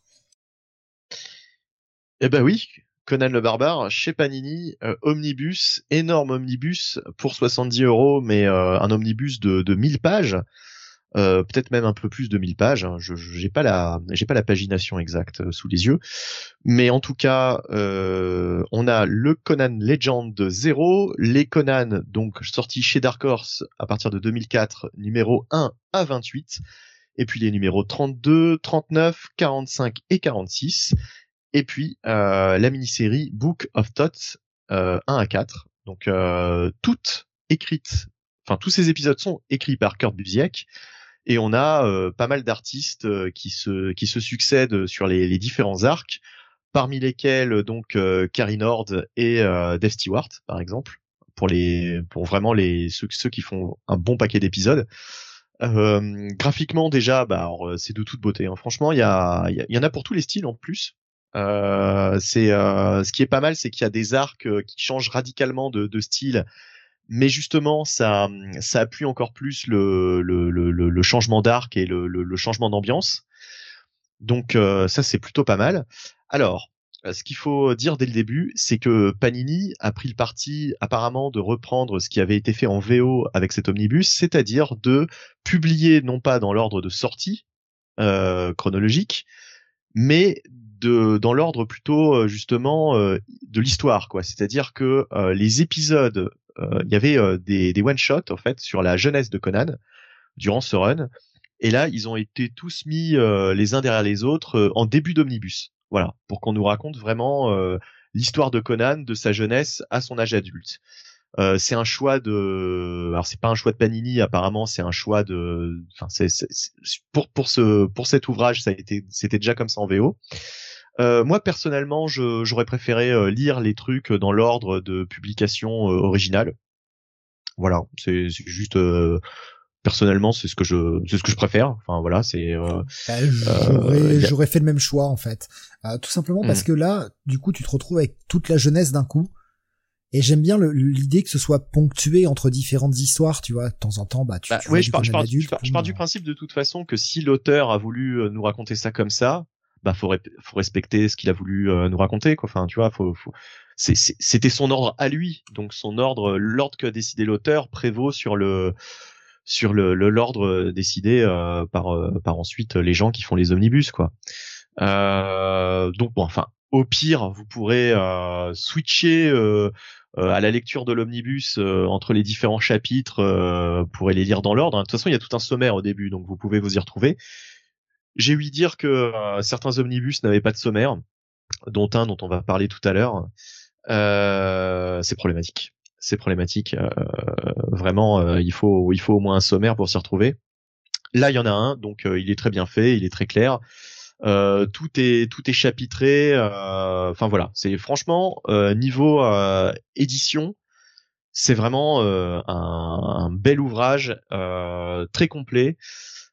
Après donc du coup pour euh, rentrer dans le vif du sujet, euh, l'histoire, euh, qu'est-ce qu'a fait Kurt Busiek sur Conan Eh bien là c'est très intéressant ce qu'il a fait puisqu'en fait il a repris beaucoup des, écrits originaux donc de Robert E. Howard, le, créateur de Conan, mais également de ses successeurs. Et il a essayé de raconter une histoire de façon justement globale, avec une continuité. C'est-à-dire, il a essayé de créer une continuité, de remettre de l'ordre dans les histoires d'Howard et de de créer une continuité et un lien entre les différents arcs et les, les différents épisodes. Alors évidemment, il ajoute des choses, mais euh, il a fait vraiment tout un travail d'orfèvre pour retrouver déjà les, les, les, les histoires d'Howard et essayer de les mettre dans un ordre en particulier et de trouver une cohérence entre les arcs, euh, en ajoutant lui-même ses propres histoires et ses propres arcs. Et euh, contrairement, euh, par exemple, à la série euh, Savage Sword et puis euh, Conan the Barbarian qui sortait euh, avant chez euh, chez Marvel de Roy Thomas, où là, bah en fait, c'était, il n'y avait pas vraiment d'ordre de lecture. C'était des arcs se situant à divers moments de la de la de la vie de Conan en fait. Donc là, il y a tout un travail vraiment de, de continuité. Si on veut avoir une histoire, comment dire, qui a un début et une fin, une espèce de grande épopée autour de Conan, bah faut absolument lire ce run de Kurt qui justement euh, s'est lancé dans ce dans ce travail. Euh, il faut savoir aussi que cette série n'est pas complète là euh, dans cet omnibus. Là, c'est juste les épisodes de Kurt et donc il y a des épisodes d'autres euh, d'autres auteurs. Par exemple, euh, par la suite, on aura des épisodes de Brian Wood. Euh, c'est une série qui compte, je crois, 50 numéros, donc on, on en a quand même une plus de la moitié hein, dans cet omnibus. Mais ensuite, il y a eu d'autres euh, séries euh, régulières chez Dark Horse. Alors, je ne sais pas si elles s'insèrent dans la même continuité. En tout cas, là, euh, sur ce titre, Busiek a vraiment travaillé la continuité du personnage. Et c'est ça qui est euh, super intéressant. D'autant que les, les, les, les textes de Robert E. Howard sont intégrés dans l'histoire. En fait, c'est euh, là, c'est pas euh, narré, par exemple, à la première personne. C'est pas Conan qui s'exprime. Quand on a des, des, des pavés de texte euh, en dehors des, des bulles de, des bulles de, de dialogue, eh bien, c'est euh, des, euh, des extraits, justement, des, des textes originaux de Robert E. Howard. Enfin, pour la plupart, en tout cas. Euh, donc, euh, donc voilà, donc c'est il y a, y a vraiment un travail incroyable de, de Busiek qui est à mon avis euh, super fan de de, de, bah, de Conan et du personnage et de sa mythologie. Euh, parce que voilà, lui il a fait, il a fait vraiment, euh, il a voulu faire un truc colossal qui jusqu'alors, je crois, n'avait jamais été fait dans les pages des comics. C'est-à-dire qu'on avait toujours pris des aventures, on s'était toujours inspiré de, de diverses aventures de Conan, d'Howard ou de ses successeurs, mais de manière euh, totalement euh, aléatoire et, euh, et comment dire, euh, euh, ouais, enfin, euh, dans le désordre, quoi, tout, tout simplement. Et lui, il a voulu remettre de l'ordre dans tout ça. Donc vraiment, c'est encore plus intéressant quand on sait ça et et bah voilà. Enfin moi, pour moi, c'est vraiment un très très très bon omnibus. Alors j'ai pas tout lu encore, hein, je l'ai euh, mercredi. Euh, J'en ai lu une partie. Euh, J'en ai lu une bonne moitié, on va dire déjà. Euh, donc vraiment, je le dévore là tous les soirs euh, et euh, et c'est passionnant, c'est épique. euh, Il y a bah, il y a, y a- y a tout ce qu'il faut pour faire de bonnes histoires de Conan. Alors il y a des arcs euh, un peu plus mystérieux, on va dire, avec des créatures euh, très très bizarres. Des arcs où au contraire euh, c'est beaucoup plus terre à terre, notamment sa jeunesse. euh, C'est très intéressant de voir euh, comment comment il a grandi. Euh, on n'en sait plus sur sa famille. Moi, j'avais jamais lu de, de récit en fait sur la famille de Conan, sur le sur son adolescence, sur son enfance. Donc et franchement, ils sont mis en, en image par alors je crois que c'est c'est les dessins de, de Dave Stewart si je ne m'abuse. Enfin, c'est vraiment sublime. C'est c'est hyper. Euh, c'est c'est c'est ouais, c'est totalement épique. Ça ressemble à du à du aussi. Euh, on peut pas ne pas le, le nommer. Donc euh, honnêtement, voilà, c'est euh, c'est vraiment un très très très très bel ouvrage pour tous les fans de Conan et puis même pour ceux qui qui voudraient franchir le pas et lire un petit peu de Conan. Alors il y a les intégrales qui se sont sorties euh, chez Panini, et on en a quatre ou cinq déjà de sorties. c'est bien, mais bon bah déjà c'est un peu plus daté. Et puis surtout, il y aura pas le côté histoire qui se qui, a un début et une fin quoi. Il y aura pas, il y aura moins ce côté épopée. là avec Kurt Busiek, au moins si c'est votre première lecture de Conan, eh euh, bah allez-y quoi. Enfin franchement c'est ça vaut carrément le coup. 70 euh, euros alors c'est une somme, mais par contre vous allez avoir un maximum de lecture avec ça. C'est euh, enfin voilà vous allez passer des heures et des heures de formidables de lecture. Donc non franchement je vous encourage vraiment de, de, franchir le pas si Conan vous intéresse et si vous savez pas par quoi commencer bah voilà c'est le, le point d'entrée idéal quoi. Nico Chris nous disait sur le chat YouTube bien envie de me prendre cet omnibus. Oh oui. Sam, euh, envie de craquer, tu les possèdes déjà peut-être dans les épiques sortis en, aux USA Non, je les avais pas pris. Euh, je voulais le prendre aujourd'hui, parce que je suis passé à ma librairie pour, euh, pour les achats de la semaine, et euh, malheureusement, ils avaient déjà tout vendu. Donc il est en commande, et je pense le sauver d'ici une dizaine de jours. Alexandre nous disait, hein, se faire, à se le faire offrir pour Noël, tout va être en rupture avant Noël, justement. Bah ouais, faut faut faut commander, euh, faut commander d'avance. Mais Sam, tu téléphones jamais à ta librairie pour qu'ils t'en mettent un de côté? Euh, Non, là j'avais pas le temps. D'accord. Nous dit également, c'est une vraie suite au Conan 2 Howard de Buzzy qui a repris euh, Conan tel qu'il a été créé et a mis de côté tous les trucs écrits par Lyon Sprague de Caen. D'où le, côté euh, reprend, reprise des écrits de Howard que tu peux, que tu as que tu as cité plusieurs fois dans le tome. Ouais ouais. 70 balles pour un bouquin de, de plus de 1000 pages. Ça va, on a vu pire comme prix. Hein. On a vu, on a vu bien pire comme prix. Ça reste un omnibus, hein, donc c'est forcément un achat assez cher, évidemment. Ça vous demandera de sortir un, peu de sous. C'est vrai que en même temps, euh, bah, la même semaine, on en a quand même plusieurs hein, qui sortent. Donc ça fait un peu mal au portefeuille. Hein, le, le Tomb of Dracula dont on parlait précédemment, le Conan euh, également cette semaine. Euh, ça pique, ça pique, mais les sortir avant Noël, hein, comme d'habitude, hein, c'est très traditionnel chez Panini de sortir les omnibus à cette période, le mois d'octobre. Et sortir avant Noël, ça permet aussi de pouvoir eh ben, se les faire offrir, ce genre de choses-là. C'est le bon moment, quoi. C'est le bon moment pour les, pour les gros achats euh, chaque année. À posséder, en fait? À posséder, ouais. À posséder, euh, euh, en tout cas à lire, pour pour ça c'est sûr et à posséder pour ceux qui qui en plus seraient déjà fans de Conan voilà c'est à lire pour ceux qui voudraient découvrir, à posséder pour ceux qui sont fans de Conan. Euh, et voilà, ils, ils, trouveront, ils trouveront largement leur compte.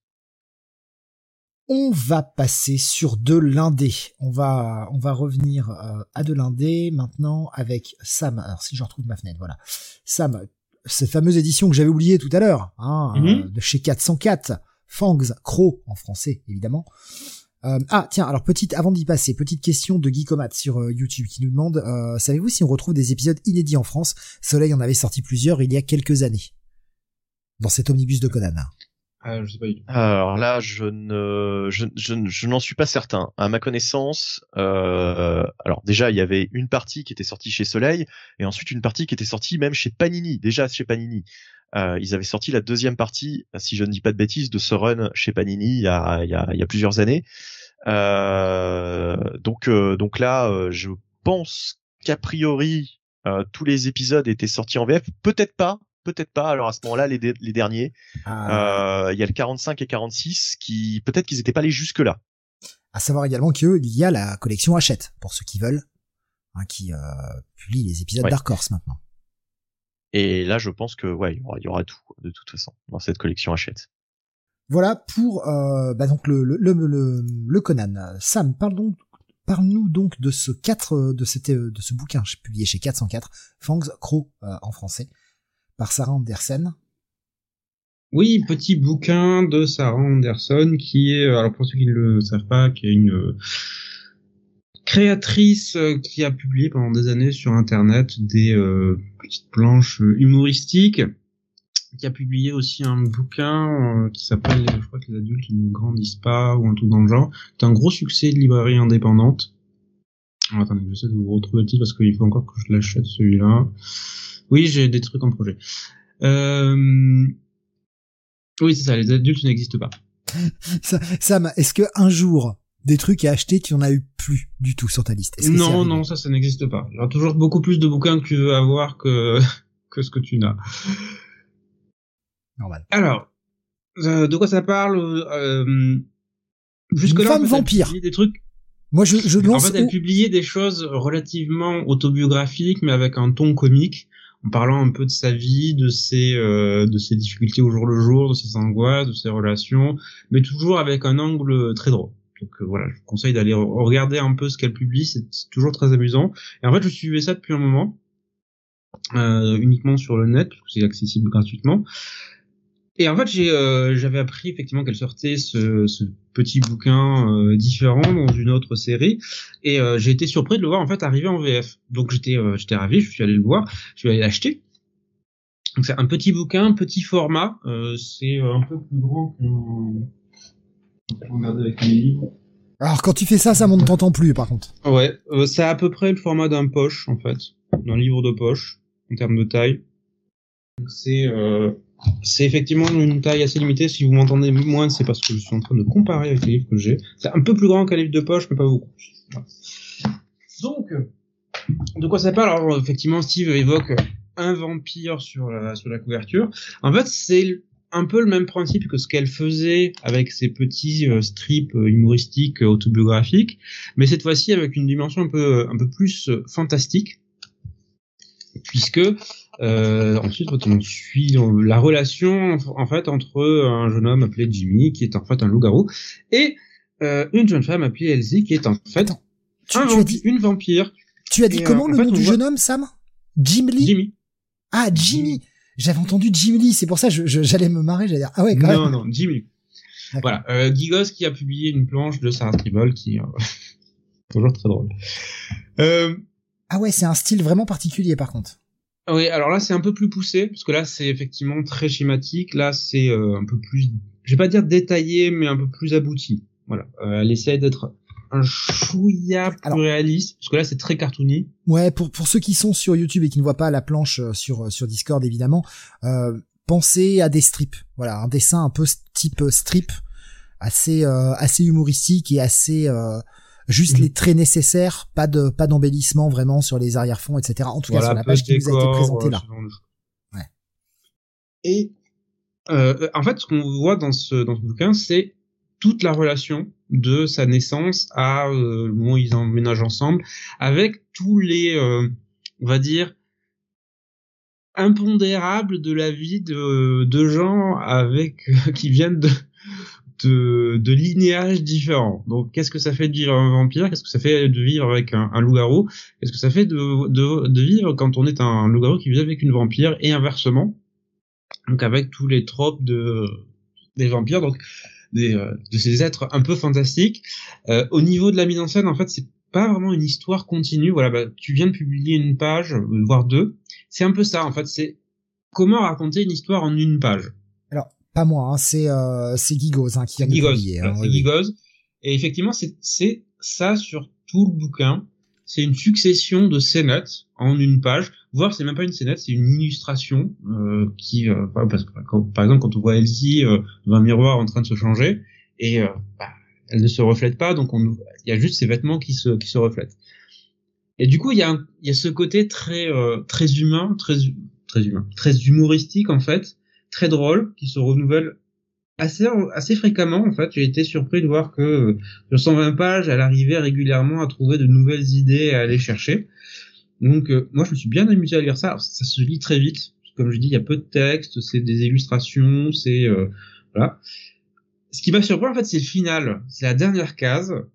Parce que tout le tome est très drôle avec euh, toujours ce sens de l'humour de Sarah Anderson qui est euh, et voir le petit côté touchant, mignon, voilà donc c'est euh, très très réussi. Et la dernière page qui nous laisse sur un truc qui est assez noir en fait. Donc euh, moi je sais que j'ai aimé, voilà, j'aime beaucoup ce que fait Sarah Anderson en, général. J'ai aimé Stom, j'ai aimé l'approche, j'ai aimé le style. Effectivement, Gigos parle d'un style assez décousu, mais moi ça m'a pas gêné. Faut, faut juste s'habituer au fait qu'on ait juste une succession et accumulation de scénettes et pas vraiment une histoire euh, comme on en est euh, habitué avec un début, un milieu, une fin. C'est juste voilà la, vie de tous les jours de ces êtres un peu particuliers. Mais euh, voilà, comme je dis, la dernière page m'a un peu laissé. Euh, putain, mais c'est c'est un peu noir la fin là que tu euh, que tu me proposes en fait. Donc euh, oui, petit petit joli joli bouquin, franchement très réussi que je trouve. Alors c'est pas la lecture du mois, voilà. C'est juste si vous aimez ce genre de truc, si vous aimez cette autrice, si vous, voulez vous marrer un peu, si vous voulez rigoler un peu sur un truc un peu différent, euh, ça sera ça sera conseillé par moi. Voilà. Donc Frank Cross pour moi c'est un bon à lire. Gigos nous disait, hein, voilà, assez décousu mais agréable à suivre. J'en attendais un peu plus, euh, mais très joli euh, livre avec une très joli petit livre, pardon, avec une belle finition. Anecdote marrante, c'est que je l'avais préco mon libraire, mais qui s'est trompé et qui avait commandé Fang, nouveauté de Joe Kelly et Nico Henrichon, qui sortaient presque en même temps. J'ai fini par ouais. prendre les deux. euh, oui, j'y ai pensé aussi parce que j'ai, bah, je l'ai signalé dans un de mes guides, la sortie du Fang de Joe Kelly et Nico Henrichon, et euh, finalement je l'ai pas pris. C'est aussi parce que j'ai pas eu le temps de, de, vraiment me pencher sur pour le chercher dans la librairie. Euh, tu est-ce que tu as le, le prix là en mémoire? Parce que j'essaie 12 euros voilà 12 euros. Après, ce sera peut-être pas forcément disponible partout facilement. 404, ouais, faut peut-être le commander, ouais. Ouais, c'est pas le plus gros éditeur, donc tous les libraires ne l'ont pas forcément, mais si vous le voyez pas en magasin, demandez le. Demandez à votre libraire, il vous commandera, c'est pas un souci. On va revenir chez Panini maintenant avec euh, bah, du super-héros, mais à l'ancienne. L'intégrale 78-79 de Iron Man. Est-ce qu'on a perdu Benny? Ce serait bien parce que c'est à son tour non, de non, non, non, non, non, c'est bon, je suis là. Euh, oui, euh, effectivement, intégrale d'Iron Man et intégrale ô combien importante puisque on arrive à des épisodes euh, classiques vraiment des épisodes incontournables d'Iron Man. Euh, c'est la fameuse saga en fin de volume du diable dans la bouteille. Euh, donc je sais plus comment, si, enfin s'ils l'ont vraiment traduit comme ça en VF. En tout cas, euh, c'était sorti. je, enfin quelques épisodes étaient sortis dans la collection Best of à l'époque, je pense, il y a, y a des années de ça, plus de dix ans. je crois même avant Comic City, hein, donc c'est vieux. Euh, et, euh, et bien là, euh, on en arrive en fait à ces épisodes donc de 78-79. Euh, on a quelques épisodes donc de la fin de l'année 78 et puis euh, je crois le, le gros de l'année 79 si ce n'est toute l'année. Euh, mais en tout cas, voilà, c'est des épisodes avec. bah déjà, on commence en fait sur la, la comment dire, la refonte de la l'un des, des, Stark Industries quoi. C'est euh, Tony Stark qui a qui a refait euh, totalement son entreprise et euh, qui qui c'est les épisodes donc de David Michelini hein, précisons-le d'ailleurs. David Michelini qui va vraiment écrire le personnage pendant pendant de nombreuses années et qui va donner plusieurs des meilleurs arcs sur le héros et euh, là, il, euh, il nous offre une espèce de, de Stark International euh, dernier cri euh, hyper futuriste. Il y a une espèce de splash page euh, qui te décrit un petit peu euh, tous les nouveaux bâtiments, etc. Et c'est surtout des épisodes qui vont introduire des personnages bah, classiques en fait du supporting cast d'Iron Man. Donc on va retrouver euh, par exemple la fameuse secrétaire euh, Arbogast euh, dont je parlais, enfin je, sais plus, je crois quand on en parlait en antenne peut-être. mais en tout cas, il y aura ce personnage. Il y a aussi, alors on voit plus trop Happy Hogan et puis Pepper Potts. Ils se sont un petit peu écartés de la série. Euh, mais là, on va avoir la fameuse Bethany Cabe, par exemple, qui va être euh, l'une des, des, des, comment dire, des, des dulcinés de, de Tony Stark euh, pendant pendant toute une certaine période. Euh, notamment la période de David Michelinie au scénario et euh, on a des dessins aussi de de, de, de Bob Letton je crois si je dis pas de bêtises euh, j'ai un doute, j'ai un doute, j'ai un, j'ai un doute parce que je sais plus si c'est euh, s'il dessine ou pas Bob Letton. Je dis peut-être des bêtises. Il a ancré, oui. Au début, il a ancré. oui, donc c'est ça, ouais. Donc c'est ça, c'est ça, c'est ça, c'est bien Bob Letton. Euh, voilà, donc euh, qui nous signe euh, d'ailleurs une espèce de d'armure classique d'Iron Man, absolument incontournable qu'on a tous vu dans les dans les représentés dans des dans les bandes dessinées. c'est la fameuse armure qui tient dans une valise. D'ailleurs, il y a par exemple un épisode où Tony Stark tombe d'un avion et euh, il, il, arrive à ouvrir la valise et à mettre son armure tout en tombant. enfin bref, euh, mais euh, c'est euh, en plus c'est, enfin d'un point de vue perspective aussi c'est très étrange parce que quand il ouvre la valise il y a des cases où on voit en fait les, les gants de l'armure, les jambières et on voit le casque, mais le casque semble tout petit en fait. On, voit pas comment ça peut rentrer dans la valise. C'est très étrange. Enfin voilà, c'est mais enfin bon, c'est Iron Man donc euh, tout fonctionne avec lui, tout est fonctionnel, c'est formidable.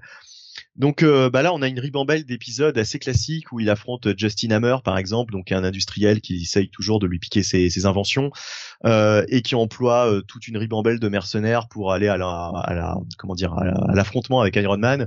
Donc on a par exemple Whiplash, hein, le fameux Whiplash, l'homme au fouet, comme il disait dans les Strange. Enfin plein plein de plein de le Blizzard aussi, voilà, plein plein de plein de mercenaires hauts en couleur. Il y a aussi des épisodes avec le Spy Master, euh, donc euh, qui essaye de voler euh, les, les, brevets de Tony Stark et plein de petites choses comme ça, plein d'épisodes assez classiques et un épisode surtout très marquant où Tony Stark est accusé de meurtre. On va le dire comme ça.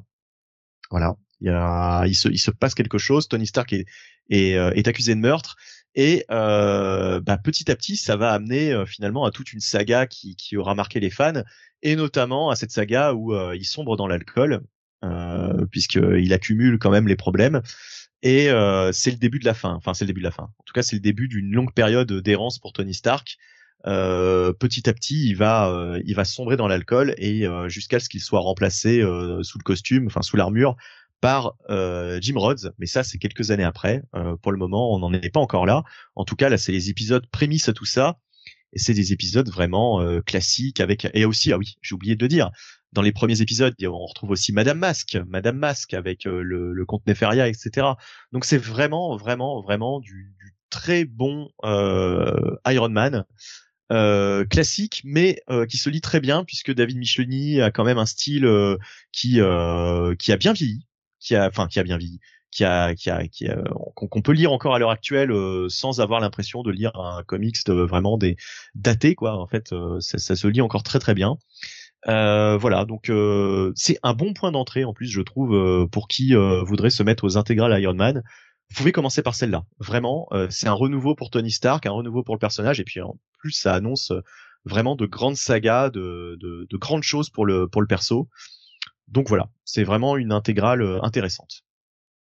Nico Gris nous disait l'armure de cette époque est tellement laide. John Romita Jr. ça donne quoi pour les dessins de cette intégrale? Euh, alors, je ne sais plus s'il en signe beaucoup des, des dessins, John Romita, parce qu'à l'époque, il avait euh, son style classique. Euh, C'est-à-dire que vraiment, ouais, voilà, le, le, style de son père. Il n'avait pas encore ce style un peu plus carré, un peu plus cubique, un peu plus, euh, certains diront Kirbyesque euh, qu'il a adopté euh, par la suite. c'est dans le run de d'Iron Man de par John Byrne que Romita vraiment change son style. Enfin, sur Iron Man, il l'avait déjà changé sur les X-Men en réalité auparavant. Euh, mais euh, mais voilà, là on a encore du Romita euh, Junior très classique. et puis alors moi je suis surpris parce que il dit que l'armure est laide, mais moi personnellement j'aime beaucoup cette armure. Après c'est peut-être parce que c'est un petit peu une Madeleine de Proust. Moi Iron Man je l'ai je l'ai découvert comme ça en fait avec cette armure. Enfin non, moi c'était même l'armure de la l'Armor Wars, c'est-à-dire une armure avec des épaulettes et puis et puis du blanc. En fait, du blanc et du rouge. C'était pas le l'armure rouge et dorée comme comme celle-ci. Mais moi j'aime bien cette armure où on voit les yeux, en fait, on voit la, on voit la, bouche derrière la, derrière le masque. Ça donne un côté très, euh, euh, bah, très expressif en fait au, personnage justement. Sam, tu ne suis pas du tout les intégrales euh, Iron Man? Bah si, je l'ai acheté celle-là, mais j'ai pas eu le temps de lire.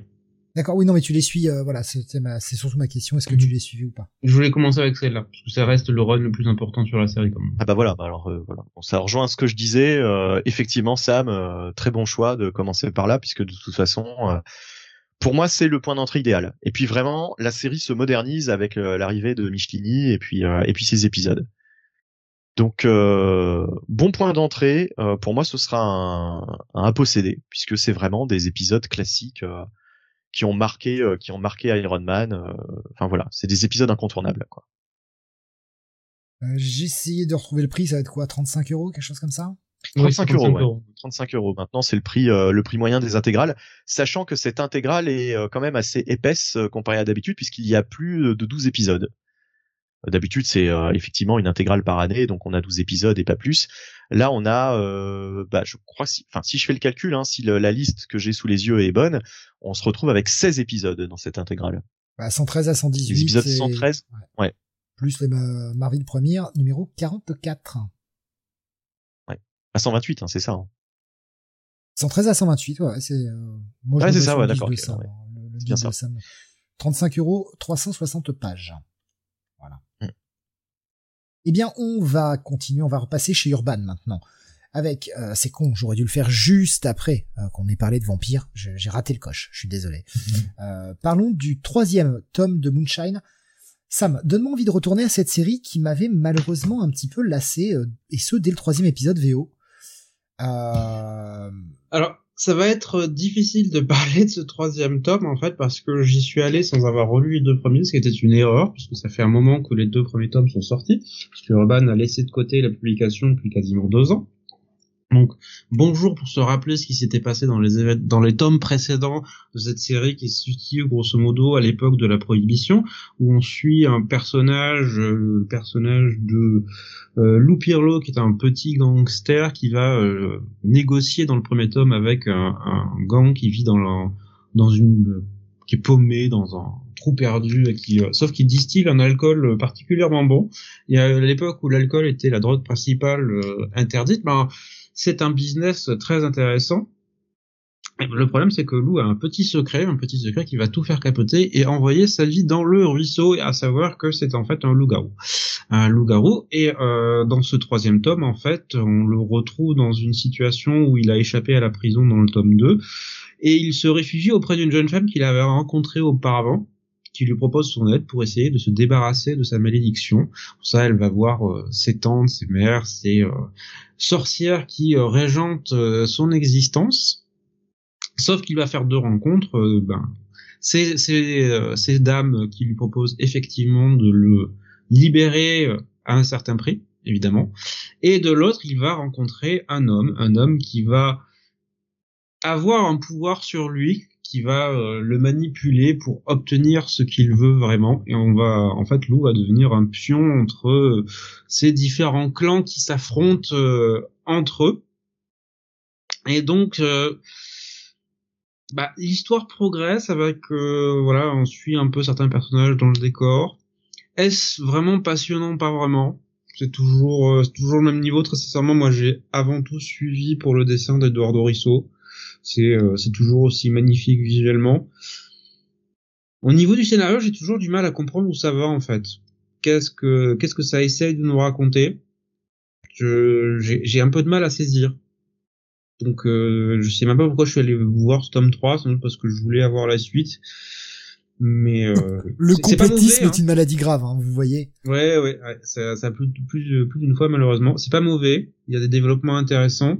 L'histoire va dans des directions que je n'attendais pas. C'est juste que je ne, je comprends pas l'histoire en fait. Je, je m'en rends compte. C'est euh, voilà. Le, troisième tome est sans doute meilleur que les précédents parce que j'avais une impression mitigée sur les deux précédents. Celui-là fonctionne mieux en termes d'histoire. Bizarrement, alors que justement le personnage principal est euh, je vais pas dire mis en retrait, mais plus un outil euh, à la main des autres personnages. Donc, est-ce que c'est parce que le personnage principal est pas si intéressant que ça et que ce qui l'entoure est bien plus passionnant que lui? Peut-être. Donc ça va être, en ce qui me concerne, ça va être un petit à lire essentiellement pour le dessin d'Eduardo Risso. Ouais, franchement, j'avais j'avais testé en VO à l'époque, j'avais tenu jusqu'à l'épisode Ouais. 3 et je m'étais complètement désintéressé de la série. J'avais l'impression que ça se barrait dans tous les sens sans aller vraiment nulle part et je je m'emmerdais en fait. Je m'emmerdais total. J'y suis jamais retourné et quand j'ai vu que tu l'avais mis sur le conducteur, je me suis dit tiens, qu'est-ce que ça vaut? Est-ce que ça vaut le coup de s'y réintéresser ou pas? Bien merci Ouais. Sam. J'ai même hésité à en parler en fait, hein, à l'inscrire parce que je me suis dit est-ce que ça vaut la peine d'être évoqué? Je vais dire oui parce que je l'ai aimé ce tome 3 malgré tout, malgré les défauts, malgré euh, le peu d'intérêt que j'ai pour la série. Je trouve que ça il redresse bien la barre. mais euh, c'est une série qui manque d'une, qui manque d'un petit quelque chose en fait, qui manque de ce petit quelque chose spécial du, du récit écrit par euh, par Azzarello et dessiné par Risso. D'un tel duo, tu t'attends à mieux en fait. C'est un peu ça en fait. C'est, c'est, je pense que la déception venait aussi de, du duo en lui-même, où tu attends peut-être un poil mieux. Hmm. Bon, bah écoute, merci Sam, tu me fais économiser du temps, donc euh, c'est très bien. Mais je t'en prie. Euh, Guy Comat nous disait, j'ai pris les deux premiers pour le dessin, mais le scénar est très moyen malgré la- les très belles planches de Risso. Je m'arrêterai au Ouais. tome 2. Bah, ouais. surtout, surtout vu l'écart de temps entre le tome 2 et le tome 3 en fait. Hein. Ah justement, Nico Chris s'est dit, ça manque de vampires peut-être. Aussi, ouais. Euh, est-ce qu'il y a euh, des balles en argent dans ce dans cette histoire, Sam Euh, je crois qu'il y a- c'était évoqué dans le top précédent. Est-ce qu'elles sont au nombre de 100 Ça, c'est Non. important. Ah, dommage. Ils ont raté un coup. Alors, je voyais où elle est la, la, la vanne, mais euh, Tu sais, tu l'as senti venir, celle-ci, hein C'était pas merde. une vanne au poil. Ah, c'est- oh, oh, oh.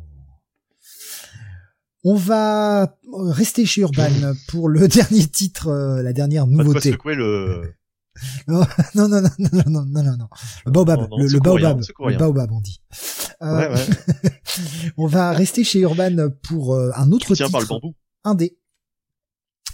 Et on est dans l'univers de Black Hammer. Sam, tu as acheté euh, et lu, bien sûr, ce Skull Digger et Skeleton Boy.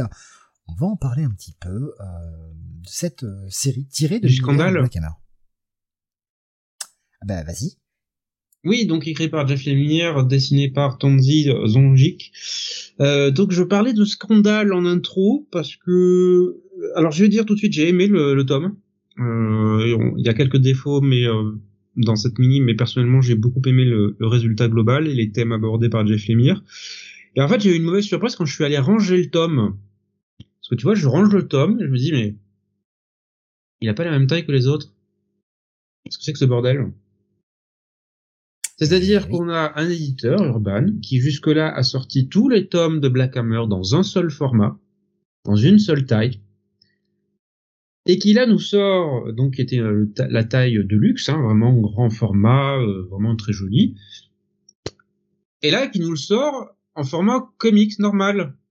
Mais si tous les trucs avaient le format comics normal, ça ferait Oui. pas de problème. Donc moi, moi là pas comprendre en fait. Donc ça fait un truc bizarre dans la bibliothèque. Je me dis mais pourquoi c'est plus petit? Pourquoi? Enfin, pour- Pourquoi? Pourquoi? Pourquoi? Ah, pourquoi c'était plus grand au Le départ en fait collectionneur que je suis demande un peu des explications sur le sujet. Là, là, euh, je je vais pas faire une crise. Bon, je fais une crise. Là, je me rends compte. c'est un peu rageant parce que Mais moi, je vais te poser la a, question inverse. même. Je vais te poser la question inverse, Sam. Pourquoi c'était plus grand au départ? Oui, voilà. J'aime bien le format du luxe, mais c'est pas une condition sine qua non. Mais à un moment où vous choisissez un format pour une série, vous gardez ce format jusqu'au bout. Et pour tous les appendices, enfin. Et, et- et autant et autant je suis pas d'accord sur le fait de sortir ça en format plus grand et l'imposer au plus grand. Là, je suis entièrement d'accord avec toi. Il y a un format, il y a une collection, tu la respectes. Ça rend dingue ce genre de truc. Alors, certes, je suis d'accord, il n'y a pas marqué Black Hammer sur le truc, mais quand tu vas sur le, quatrième de couverture, qu'est-ce que tu vois écrit dans le même univers Black Hammer? Donc, l'éditeur a bien compris que c'était Black Hammer. L'intérieur se situe dans l'univers de Black Hammer. Tu as des personnages de Black Hammer qui sont qui sont mentionnés. Moment, faut arrêter se foutre de la gueule du monde. Voilà. Donc, ça, c'était ma petite crise de départ du collectionneur qui est pas content. Voilà, parce qu'il a Ah, fait confiance je- à son psychopathe, là, là, il le- pensait qu'il aurait son tome dans le format qu'il faut. Voilà. Je, Ouais, je passe. Alors, je te donne de quelques réflexions, Alexin, et euh, d'ailleurs, on va en parler, on va le préciser là. Je voulais le préciser à la fin, mais on va le préciser là. Tu as voulu grand format pour Something, ils te le font payer, nous dit Alexin. Something is Killing the Children ne sera pas abordé ce soir, parce que fuck le petit format. Bah, on en reparlera en janvier, parce que de toute façon, ça ressort en format normal à, ce- moment-là. Fuck le petit format, tant pis. Non, mais euh, non, on, on passe euh, petit format, c'est hors de question. Bah, le, le petit format, de toute façon, en lui-même, je vais pas dire fuck le petit format de manière générale, ça, ça, ça a raison d'être pour certaines séries qui sont destinées à ce format-là. Là, euh, Something is Killing pour moi, c'est une faute de fou. faute de choix. Voilà, il y a une erreur sur le truc, ça a été reconnu par Urban, ils sont plantés là-dessus, ils leur sortent dans le bon format. D'accord, très bien, je suis très content pour euh, pour nous. Voilà, je acheté ce format-là. Mais euh, oui, c'était pas c'était pas destiné à ça. Voilà, pareil pour Middle West, ça, ça aurait bénéficié à avoir un format normal. Euh, Sur- c'est c'est euh, ce Gigos nous disait d'ailleurs hein, sur ce Skull Digger euh, Skeleton Boy, il y a pas non plus euh, Black Hammer présente. Il est écrit. Oui, oui, ce qui est complètement con parce que c'est dans l'univers Black Hammer. Eux-mêmes le disent sur le quatrième de couverture, dans le même univers Black Hammer. Ouais, je, je sais, je sais, je, trouve ça un peu bizarre. Dans les premières actions Passons. que j'ai vues passer, euh, avant d'aller sur l'histoire même, Comics Activity nous disait très bon, mais trop court, ce euh, Skull Digger et Skeleton Boy. Guy Comat nous disait le, le dessin de Tonsi Sanjik est juste fou, quel talent. Oui. Visuellement, c'est euh, c'est superbe. J'ai beaucoup aimé la, la partie graphique. En termes d'histoire, de quoi ça parle? Ben, euh, c'est c'est les origines de Batman. Voilà, C'est- un jeune garçon qui assiste au meurtre violent, ultra violent de, enfin, violent de ses parents par euh, euh, voilà, un petit, euh, une petite frappe. Et en fait, au moment où le mec, ben, il a pas les principes de Joy Shield de pas buter un enfant, euh, ben, lui, il est prêt à le buter parce que bah, t'as vu mon visage, donc euh, je vais te tuer. Ben, débarque Skull Digger. Skull Digger, qui est un vigilante euh, de type lui Punisher, pas Batman. Hein. C'est vraiment le type pu- Punisher qui se balade avec une chaîne et un crâne au bout et qui passe son temps à aller défoncer des criminels avec. Parce que. Et comme le mec vient de tuer les, parents du gamin devant lui, bah tu sais quoi gamin, je vais tuer le type devant toi. Regarde bien. Hein. Alors il dit tourne la tête, ne regarde pas fils. Et comme il- le mec, le gamin ne tourne pas la tête, bon, allez, je, je te- je le défonce. C'est comme ça. Le type, hein, pas le gamin. Et donc, à partir de ce pitch, euh, on va dire qui rassemble différentes origines et différents archétypes de personnages bien connus, euh, ben, le proto Batman Bruce Wayne, en fait, va devenir le sidekick de ce pseudo Punisher. Et ils vont partir dans une espèce de quête de violence en combat contre l'un des ennemis euh, de, de Skull Digger qui va s'en prendre à un super-héros retraité qui est devenu en fait qui est candidat à la mairie de la ville euh, de je crois que c'est Spiral City ou un truc dans le genre bon euh, non à la con. Et euh, le thème principal de la série c'est en fait comment on approche la violence dans ces comics en fait. Comme ça que je l'ai euh, que je l'ai perçu personnellement, c'est comment en fait on a un rapport très infantilisant vis-à-vis du fait que ben, des titres comme Batman se, ra- se ramassent des sidekicks en permanence et les expose à une violence qui est extrêmement traumatisante sans trop se poser de questions.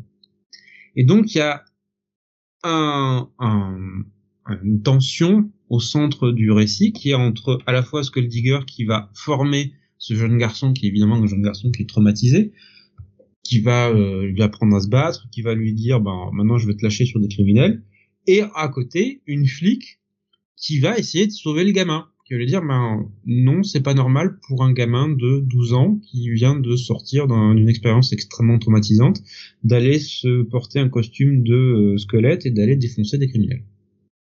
Pas le truc le plus normal. simple à faire à ce moment-là dans ta vie. Et en fait, tout le récit est super bien euh, raconté, il est super bien maîtrisé sur le justement ce thème du rapport à la violence, à la fois des personnages mais aussi du lecteur, parce que bah, le fait qu'on accepte de tels archétypes fait que ça ne fait que les propager. Et en fait, ce qui, le seul défaut que je vais trouver à cette histoire, c'est que la fin est super abrupte. C'est-à-dire que pour moi, on a une montée en puissance de il faut que le gamin, va devoir faire un choix en fait à un moment entre est-ce que je m'enfonce dans cette spirale de violence ou est-ce que j'essaie de m'en sortir par le haut. Et donc ça culmine jusqu'à cette scène. Et après, euh, Jeff Lemire euh, conclut tout ça en trois pages. Alors que ça aurait mérité pour moi être plus développé. Et même le choix en lui-même aurait mérité un meilleur développement. C'est triste à dire, mais il aurait peut-être fallu un épisode de plus en fait. Sinon, euh, alors, je vois Gigos qui dit qu'il a adoré la fin. Moi aussi, j'ai beaucoup aimé la fin. Mais c'est pour ça que je, j'ai- l'aimais, donc j'aurais voulu avoir plus en fait. Il y a, y a un côté de manque de c'est bien, mais tu m'as pas donné assez, Jeff Lemire. Continue à me dire, ben, que vont devenir ces personnages après ça. C'est bien, tu m'as introduit tout un univers qui m'intéresse. Et euh, oui, c'est bien, mais j'ai besoin de plus de trois pages en fait. Voilà. Donc c'est c'est un très très bon à lire, c'est une bonne addition à l'univers de Black Hammer. J'ai très envie qu'il aille explorer un peu plus cet univers et, et ces personnages là. Mais euh, oui, euh, oui, je veux plus en fait. C'est pas gentil. Voilà. Alors, Gigos nous disait, euh, c'est la flic, c'est pas du tout René Montoya. Non, du tout. Du Et tout. euh, Comics Addicti nous con- euh, continue hein, son message sur YouTube en disant euh, trop court et trop et, et du coup impact limité. Il Oui. manque une réelle conclusion. Et je vous ça. avoue que moi, ce Skull Digger et Skeleton Boy, je l'ai lu en VO et je l'ai pas fini. Ah, il faut que tu ailles jusqu'au bout. Je trouvais ça sympathique, mais sans plus. Et j'ai fini par m'y ennuyer et j'ai arrêté à l'épisode 3, je crois. Ah, c'est dommage. Tu t'arrêtes. Je pense que t'as. Est-ce que t'es allé jusqu'à la révélation sur les origines de Skull Digger? Ça commence à remonter un peu. Euh, je t'avoue que. Mais tu vois, le fait que j'en ai pas gardé un souvenir impérissable comme ça quelques mois après, c'est bien Ah bah si tu t'es je- arrêté au chapitre 3, effectivement, ça s'arrêtait justement sur la révélation en fait. Ouais, mais ça m'a pas, ça m'a pas des masses marquées, tu vois. Hmm. Ça m'a pas marqué. C'est dommage parce que après ça, il reliait un peu tous les points d'intrigue qu'il avait mis ensemble et euh, je trouve effectivement le début est un peu lent et pour moi ça remonte vraiment en, sauce euh, sur les épisodes 3, 4 et 5. Ouais, je finirai peut-être. Là du c'est coup, beaucoup mais- plus dynamique.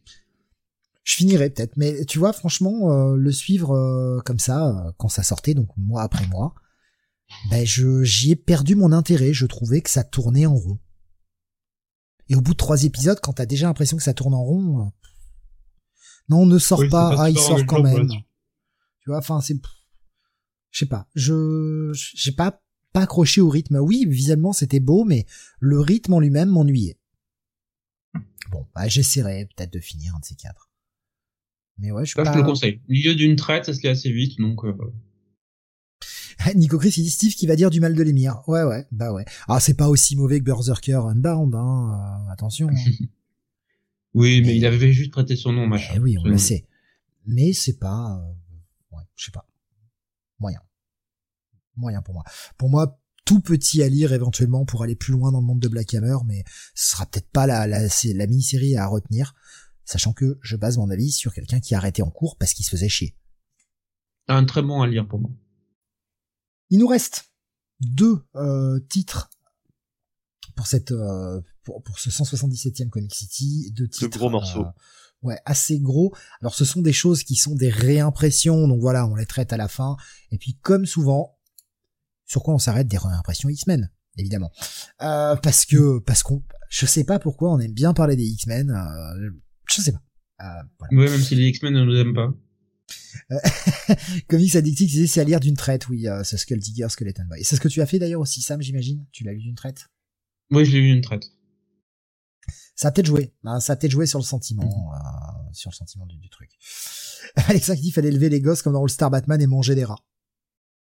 Oui, ouais, c'est pas, c'est pas mauvais, Laura, hein, apparemment. C'est un soi-disant un petit goût de poulet, hein, Tout ça, ouais. apparemment.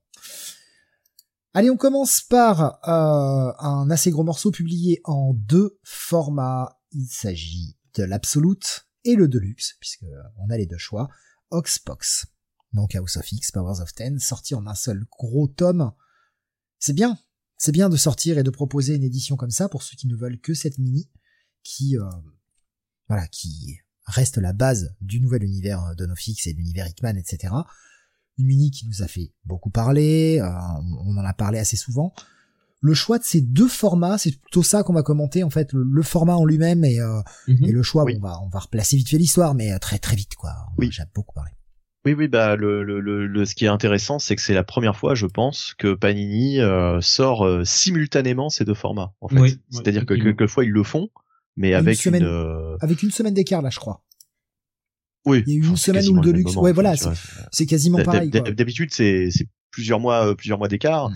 euh, voire plusieurs années. Hein, ça dépend des, des histoires. Mais là, c'est vraiment la première fois que euh, ils sortent quasiment au même moment le les, les deux formats. Et comme tu l'as dit, bah Ah c'est bien confirme. puisque ça te laisse le choix. C'était bien la même semaine. C'était bien la même semaine, je confirme. Euh, C'était une semaine d'écart. Ah bah, je sais pas, raison je, les vois, avant, je les vois tous les deux publier le sollicité pour Oui, le oui, 6. mais ils ont, euh, ils ont, Ouais, mais ils ont dû retarder le, l'absolu. avec une semaine d'écart. ouais. D'accord, ok. Enfin bon, c'est pas grave. C'est, écoutez, euh, c'est, c'est, c'est qu'un, détail, mais euh, la démarche, en tout cas, de, de sortir de les, les deux formats quasiment en même temps et de donner cette, euh, ce choix au lecteur, euh, bah c'est cool, quoi. Enfin, c'est cool. C'est vraiment la première fois que, qu'ils font ça, et là, pour le coup, c'est une bonne démarche, quoi. Ouais, ah mais moi le fait qu'il y ait plusieurs formats disponibles en même temps, je suis pour. Je suis totalement pour. On va donner les Mhm. prix hein, pour ceux qui se s'interrogent. On a la version de luxe qui fait 34 euros, donc il y a les 6 épisodes d'House of X, il y a les 10 épisodes, les 6 épisodes pardon de Powers of Ten, donc il y a bien l'ensemble euh, des deux mini. Ça vaut donc 34 euros pour 448 pages pour la version de luxe. Et la version absolute, elle qui est plus grande évidemment, hein, aussi en termes de taille, il y a le même contenu pour 75 euros, auquel on rajoute une centaine de pages de bonus. Ouais, avec du des artworks, euh, des, euh, des des des croquis préparatoires, enfin ce genre de trucs et des couvertures, bien sûr, des couvertures, il y en a plein, des couvertures, euh, des variant cover. Ouais, il y en a eu 150 000. hein. Chaque, euh, comme c'est l'habitude chez Marvel maintenant. Parlons, excusez-moi, parlons un petit peu de vite fait de l'histoire, s'il vous plaît. Oula, respire Steve, respire surtout. Alors, je, je vais prendre la relève, je vais prendre la relève pour une fois. Euh, Essayez de parler au moment où t'as envie de tousser, c'est c'est impossible. Voilà. Mhm. c'est c'est c'est le, le nouveau statu quo des X-Men euh, par Jonathan Hickman. Euh, en fait, c'est c'est très simple. Hein, ça part du postulat que les X-Men euh, vont tous se rassembler sur Krakoa. Euh, ils vont avoir euh, une, façon de se téléporter, donc ils vont euh, pouvoir euh, se déplacer un peu partout euh, à partir de Krakoa. Et quand je dis tous les X-Men, c'est tous les mutants en fait. hein. C'est vraiment tous les mutants. Il va y avoir une espèce de d'alliance entre Xavier, euh, les X-Men et puis aussi leurs adversaires d'antan, que ce soit Apocalypse, Sinister, etc. Ils vont tous s'allier pour enfin euh, vivre tous ensemble. Et euh, bah, comment ils vont comment ils vont réussir ce tour de force? Eh bien, euh, Xavier va euh, déclarer au monde que euh, les mutants ont de quoi euh, guérir euh, toutes les maladies qui, existent ou quasiment toutes euh, avec des médicaments euh, que eux seuls peuvent produire et euh, il accepte de, de commercer Et avec les rallonger, pays qui le souhaitent bien entendu. et rallonger aussi Pardon. la vie de d'entre 5 et 15 ans. Exactement, exactement. Et tu fais bien de le dire. Tu fais bien de le dire, c'est important. Euh, et, et, euh, donc euh, moyennant euh, évidemment euh, finance, enfin évidemment il veut en faire commerce avec le monde entier, mais euh, aussi tous les pays en fait qui acceptent de faire commerce avec eux. La, la condition sine qua non justement, c'est la condition de d'accepter cette nation mutante comme une nation souveraine, comme une nation euh, existante, voilà, c'est de reconnaître cette nation mutante euh, une bonne fois pour toutes, quoi, en fait. De ce postulat géopolitique, en fait, Hickman va surtout développer toute une intrigue euh, où les X-Men vont être notamment menacés par Orkis, qui est une espèce de d'organisation anti-mutante futuriste, enfin futuriste, euh, technologique, euh, enfin voilà, qui est, qui, est, qui est à la pointe de la technologie et qui est en train de créer euh, tout simplement Nemrod, hein, ce, ce, ce qui deviendra Nemrod dans le futur. Et euh, ça, c'est pour la partie House of X principalement. C'est le postulat de départ. Dans euh, Powers of X, Power of X, on verra plutôt ce qui se passe justement dans des temporalités futures, à 100 années dans le futur, 100 années dans le futur, pardon, euh, 1000 années dans le futur, et je crois même euh, un million d'années, hein, si je me gourre pas. Euh, je crois que Hickman a, a, a fait euh, trois, euh, trois temporalités comme c'est ça. Comme c'était plus, non, c'était plus 100, plus 1000 et euh, plus 10 000 ou quelque chose comme ça. Ah, 10 000, 10 000, ouais, je dis un million, euh, je, je vois peut-être un peu trop loin. Relativement loin dans le futur. Voilà. Ouais, relativement loin dans le futur, exactement. Et donc, on va voir ces trois temporalités qui sont toutes liées un futur sinistre concernant les mutants. Euh, on s'en doute qu'ils sont liés à Nemrod et en fait que, euh, bah voilà, euh, ils risquent de, détruire les mutants et la mutanité à travers le monde, voire la galaxie. Mais on va pas, on va pas en dire plus. Je pense que là, on en a déjà dit suffisamment sur les, le pitch de base des deux, euh, des deux, deux séries qui s'entrecoupent c'est-à-dire que c'est pas euh, de séries séparées euh, qu'on peut lire indépendamment l'une de l'autre. Euh, elle se renvoie la balle. C'est construit de manière à ce que les, les 12 parties, donc les, les 6 épisodes de House of X plus les 6 épisodes de Power of, euh, Power of Ten, Power of Ten, hein, d'ailleurs c'était Power of X, j'ai dit Power of Ten, euh, ce... non, Power... Je, je Oui, dis il faut, doute. il faut lire vraiment l'ensemble en fait. C'est vraiment une histoire en fait globale. Et euh, House of X et Power of Ten en fait abordent des aspects différents de cette histoire. Mais c'est vraiment une histoire unique. Mais c'est bien Powers of Ten. C'est, Oui. je, je, je, c'est, oui, c'était, euh, c'était les 10. Ok, d'accord. Et euh, voilà, il faut, il faut vraiment lire tout ça euh, de, de manière, euh, enfin, c'est, c'est les les 12, les 12 chapitres forment une histoire, une grande histoire cohérente, voilà. Et euh, les, euh, les, les deux mini-séries se renvoient la balle. euh, c'est-à-dire que Hickman a vraiment construit ça euh, de manière euh, pensée, réfléchie. Ça forme un grand tout et euh, ça va aussi redéfinir, on peut le dire, l'un des persos de la galerie des X-Men totalement. Parce que ça va être quand même un personnage central aussi de cette intrigue. On vous laisse découvrir, euh, pour ceux qui ne savent pas du tout, euh, qui n'ont jamais lu encore euh, Ox et Pox, bah, de qui il s'agit. C'est vraiment le point de départ Voilà. de cette nouvelle direction euh, mutante. Qu'elle plaise, qu'elle déplaise, ça peu importe. En tout cas, c'est le point de départ. Et c'est quelque chose d'assez assez incroyable de vouloir faire un espèce de soft reboot au sein même de la continuité Marvel et on va passer les problèmes que ça peut poser. On a quand même vraiment une direction totalement différente. On est presque sur une autre nouvelle franchise, en quelque sorte, avec le même nom. Oui, Euh, euh, bah oui, oui, euh, totalement. Euh, après, euh, après, euh, on pourra peut-être regretter le fait que euh, toute cette intrigue justement géopolitique, en fait, euh, le fait de de mettre en place euh, ce système, euh, de dire que les, les, les mutants proposent des médicaments pour rallonger aussi l'espérance de vie, etc. On va le dire directement, ça, ça n'a quasiment pas, voire totalement pas été développé dans les dans les mois, les années qui ont suivi Oxepox, ce qui est très dommage. Ce qui est vraiment très très dommage. Parce que pour moi, c'est l'élément essentiel au fait de, de, ce récit, quoi. C'est ce qu'on t'annonce dès les premières pages. Et euh, je me rappelle lors de ma première lecture, je m'étais dit putain, euh, c'est intéressant. Euh, j'ai hâte de voir ce que ça va donner euh, toute cette intrigue. Et en fait, c'est vraiment l'intrigue qui n'est pas du tout, enfin, qui, qui- voilà, qui- qui est totalement absente en fait. Non seulement de la franchise mutante, mais de tout Marvel. C'est-à-dire que euh, moi j'imaginais qu'un bordel pareil, euh, ça créerait, euh, je sais pas, un truc, euh, une crise économique mondiale. Enfin, ça, ça, ça soulèverait de nombreuses questions. Par exemple, qu'est-ce qui se passe si un super vilain comme Doc Ock peut utiliser maintenant ses médicaments euh, pour euh, s'allonger son espérance de vie? Ça pose pas mal de questions. Et il y a aucun auteur qui euh, qui a travaillé là-dessus, que ce soit sur la franchise X ou que ce soit ailleurs. Quoi. Alexandre nous donne la solution. Hein. C'est en fait c'est May qui a pris tous les médocs. C'est pour ça qu'elle est toujours là. Je pense qu'elle a dû en prendre, ouais. Ah, c'est pour ça qu'elle est toujours présente. Euh, ouais, ouais, ouais, ouais. Bah, hélas, hélas.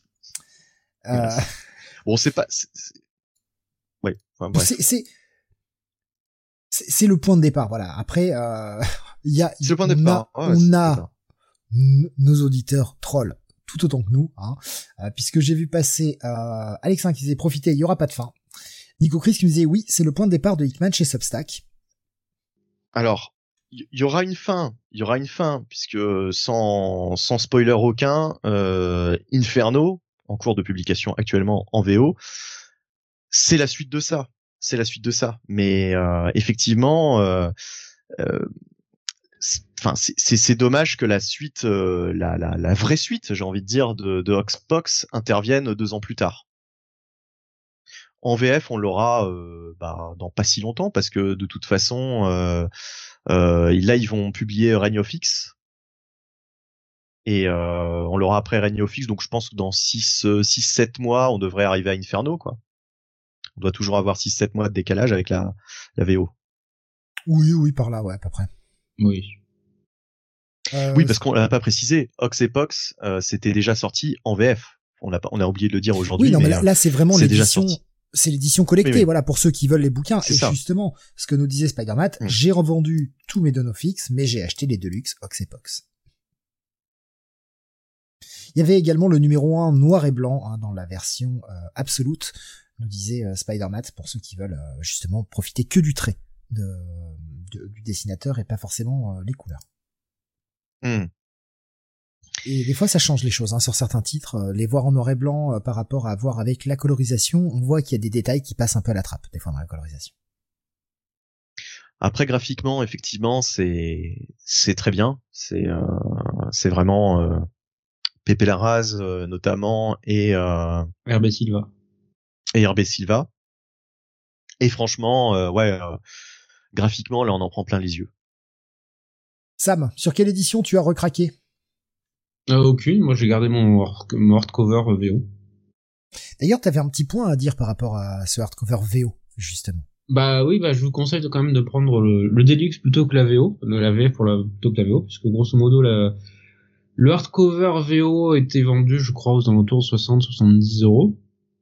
Et euh, le Deluxe, qui est l'équivalent VF, euh, véritablement, je pense, euh, exactement le même format, est euh, deux fois moins cher en fait.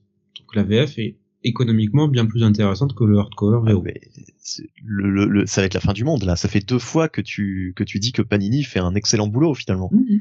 Et euh, Avec comme, Absolute Carnage et avec euh, avec euh, ça quoi. Ouais, comme l'a dit Steve aussi tout à l'heure, c'est très bien qu'on ait les deux formats Deluxe et Absolute la même semaine. Totalement. en même Ouais, temps. non, mais oui. Comme ça, tu, tu prends ton choix. Si tu veux vraiment euh, admirer les dessins dans la meilleure configuration possible, ben, tu prends l'Absolute. Auras une version complète et super bien organisée. Sinon, tu prends, euh, tu prends la version la plus ac- accessible financièrement, qui est le Deluxe et qui est euh, un très très beau format. Euh, Il y avait euh, Guy, euh, Guy Gauze qui nous disait j'ai du mal avec ce postulat, euh, ça fait euh, vraiment chantage et basculer l'idéologie des X-Men. Après je suis pas un, un grand lecteur ni fan des X-Men mais ça me perturbe. Et c'était ça le, le but hein, Guy Gauze, hein, tu as Oui, bien bah oui. dessus. C'était ça le but de, de justement de changer un petit peu le postulat de départ et de les emmener dans une nouvelle direction, bonne ou moins bonne. Après ça c'est à l'appréciation de chacun. Et, mais mais au moins il y a un changement. Il y a un vrai changement et on peut pas dire que là on répète inlassablement la même chose. Je Bah, un du point changement de- radical, ouais. Je, je parle du point de départ pour la suite. Là encore une fois, Mm. on, on l'adresse pas. Là, on est vraiment que sur l'absolute et le, le deluxe. Franchement, c'est à posséder. Surtout dans ces éditions-là, vous avez les deux, euh, 34 balles pour euh, quasiment 450 pages ou euh, 75 balles pour 536 pages en version plus grande avec des bonus, etc. Ouais, ouais, ça se possède. À ce prix-là, ça se possède. Bah moi j'irais surtout euh, la, version de luxe. Vraiment la version de luxe pour ce prix-là est hyper avantageuse. La version absolute beaucoup moins parce que quand tu regardes le Absolute Carnage qui fait euh, qui est trois fois plus épais euh, et qui coûte le même prix. Bon, euh, enfin le, le on a eu des absolutes vraiment euh, vraiment plus plus importants, plus épais que ça quoi. Même avec tous les bonus qu'il y a. Donc faut vraiment aimer euh, Oxepox euh, pour prendre l'absolute. Par contre, moi je dirais que le, le Deluxe, on peut y aller les yeux fermés, à condition bien sûr de, de savoir où on met les pieds, puisque tout le monde ne va pas apprécier cette nouvelle direction. Mais bon. Je pense Oui, que là, on vous a bien, ça fait des années qu'on en parle, euh, ça fait deux ans qu'on est qu'on est dessus. Euh, vous savez à quoi vous en tenir, quoi. C'est ça, c'est- c'est- Alexandre nous dit ça également hein, sur euh, YouTube. Hein. C'est couillu, euh, ces 12 épisodes tout de même, que ça plaise ou non. Voilà. Euh, Nico Chris nous dit le hardcover VO, souvent ça pique, le souple est plus intéressant. Hein, Sam, le hardcover c'est le mal. On a tous des, euh, des infidèles. Ça y est, ça y est, il revient, il boucle sur le début de l'émission. Et oui. Et nous n'y sommes pas encore, il nous reste un titre. Voilà, on vous a donné nos avis. euh, voilà, c'était vraiment histoire de, de parler du format en lui-même plus que de l'histoire. Euh, le format est intéressant et c'est bien que ça sorte comme ça. Il était temps. hein, D'ailleurs, une belle édition collectée. Parlons de belle édition collectée. Voilà le petit, le dernier petit monstre dont on va parler, euh, sorti la semaine dernière. Euh, est-il déjà en rupture? Hein, Oui. ça. Donc c'est dommage. Hein. Fallait faire. En, tout hein. cas, en rupture éditeur. Faut, faut préciser euh, toujours euh, Donc, vous pouvez le trouver encore, pouvez- je pense, dans pas mal de librairies, mais euh, au niveau des C'est ça, c'est ça. C'est ça. C'est-à-dire que vos, vos librairies ne pourront pas le, le commander euh, ou le recommander si jamais euh, si jamais il y a, y a besoin. Euh, Est-ce que Panini le ressortira? Mystère. En tout cas, euh, pour ce qui est de l'omnibus, euh, le tombeau de Dracula numéro 1, enfin volume 1, c'est en réimpression. Ça arrive fin novembre théoriquement, selon Panini.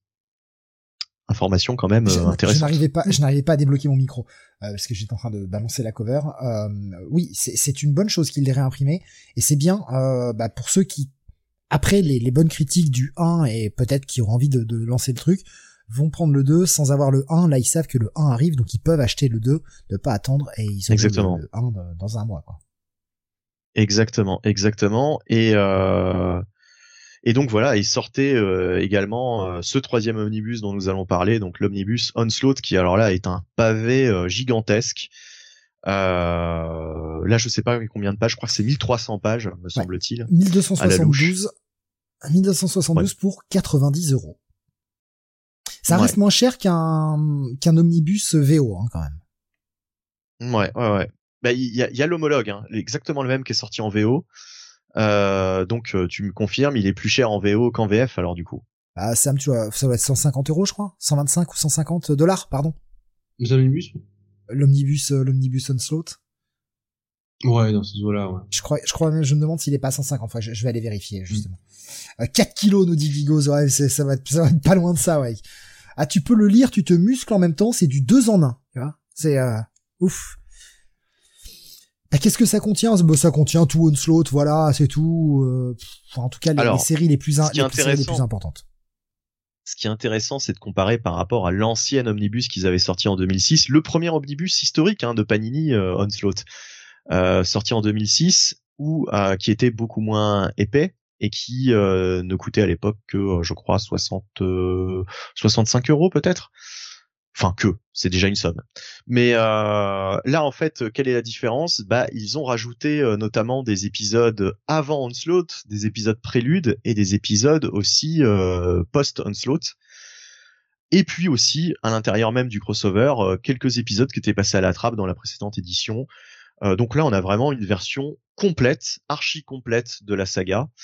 Et alors, on trouve aussi bien du X-Men que du Uncanny, que du X-Force, du Cable, euh, du Hulk, du Thor, du du Fantastic Wolverine, Four, euh, si je dis pas de bêtises, du Avengers. Ouais, ouais, bah, il y a, y a Wolverine, bah, il y a, il y a tout, en fait, hein. euh, Il y a tout, il y a même, vous Spider-Man. avez, vous avez même l'épisode de Green Goblin qui était à Onslaught. Exactement. Exactement. Même l'épisode de Green Goblin y est.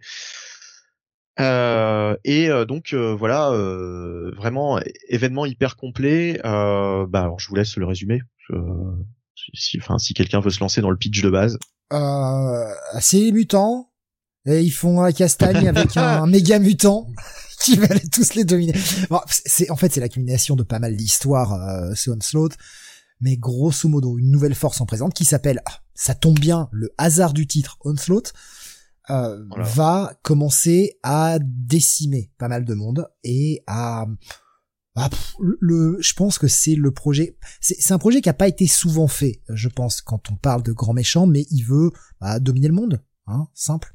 Euh, je sais Ouais. que c'est, c'est, c'est une idée qu'on, voit pas souvent, mais euh, voilà, c'est, c'est, c'est aussi simple que ça. Et toutes les forces en présence vont déjà d'une essayer de deviner, enfin de comprendre, et plutôt d'enquêter jusqu'à comprendre qui est Onslaught, parce qu'il y a bien quelqu'un derrière tout ça.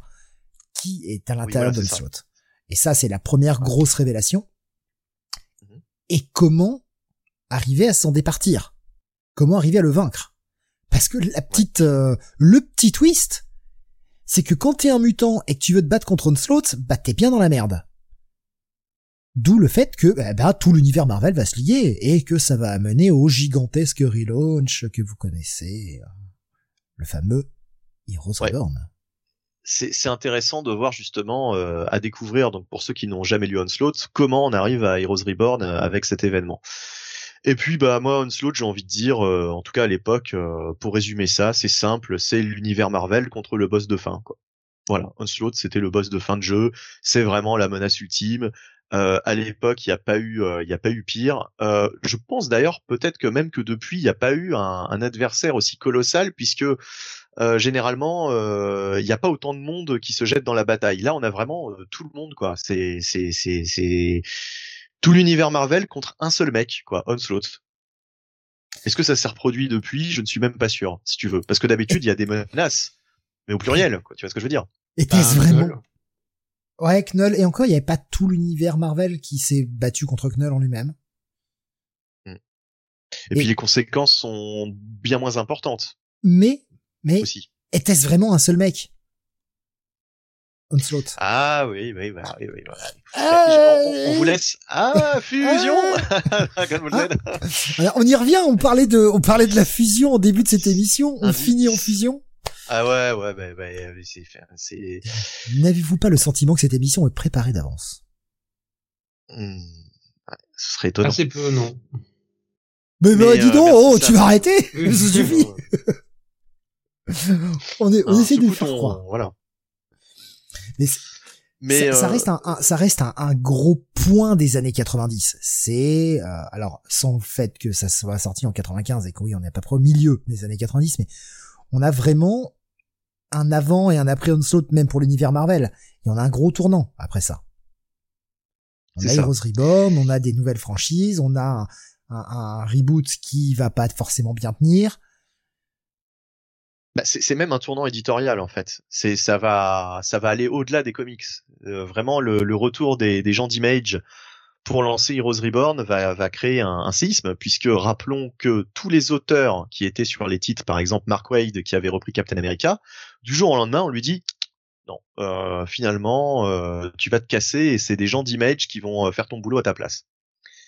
Ça va créer des tensions, ça va créer beaucoup de problèmes chez Marvel à l'époque ça va créer un vent de révolte parmi les, en fait les, scénaristes historiques de la maison, enfin en tout cas ceux qui étaient en place à ce moment-là.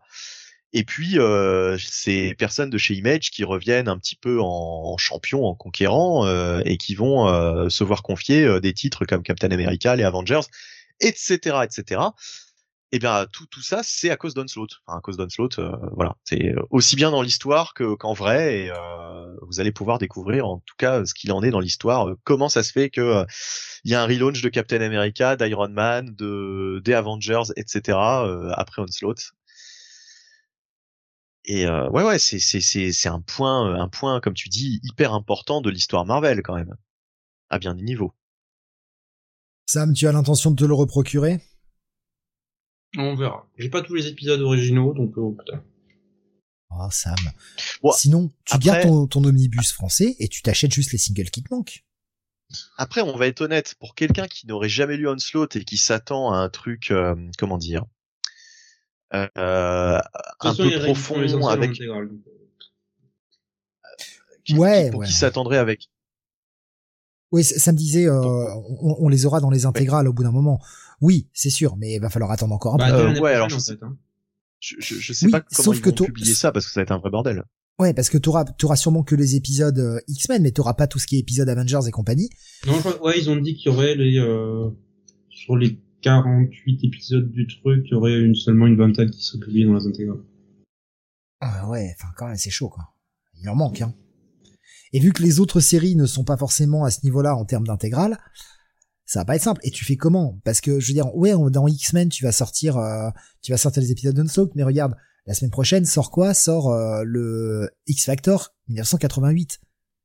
Tu les publies comment les épisodes d'Unsoaked X Factor Bah, ça crée un décalage, euh, ça va être assez problématique si vous voulez suivre. Non, en fait, alors, euh, je pense avoir la réponse. Euh, dans le crossover, par exemple, euh, comment ça s'appelait, Agenda, oula, je sais plus. Euh, Euh, Extinction Agenda? Extension Agenda, ouais, ouais, ça doit être ça.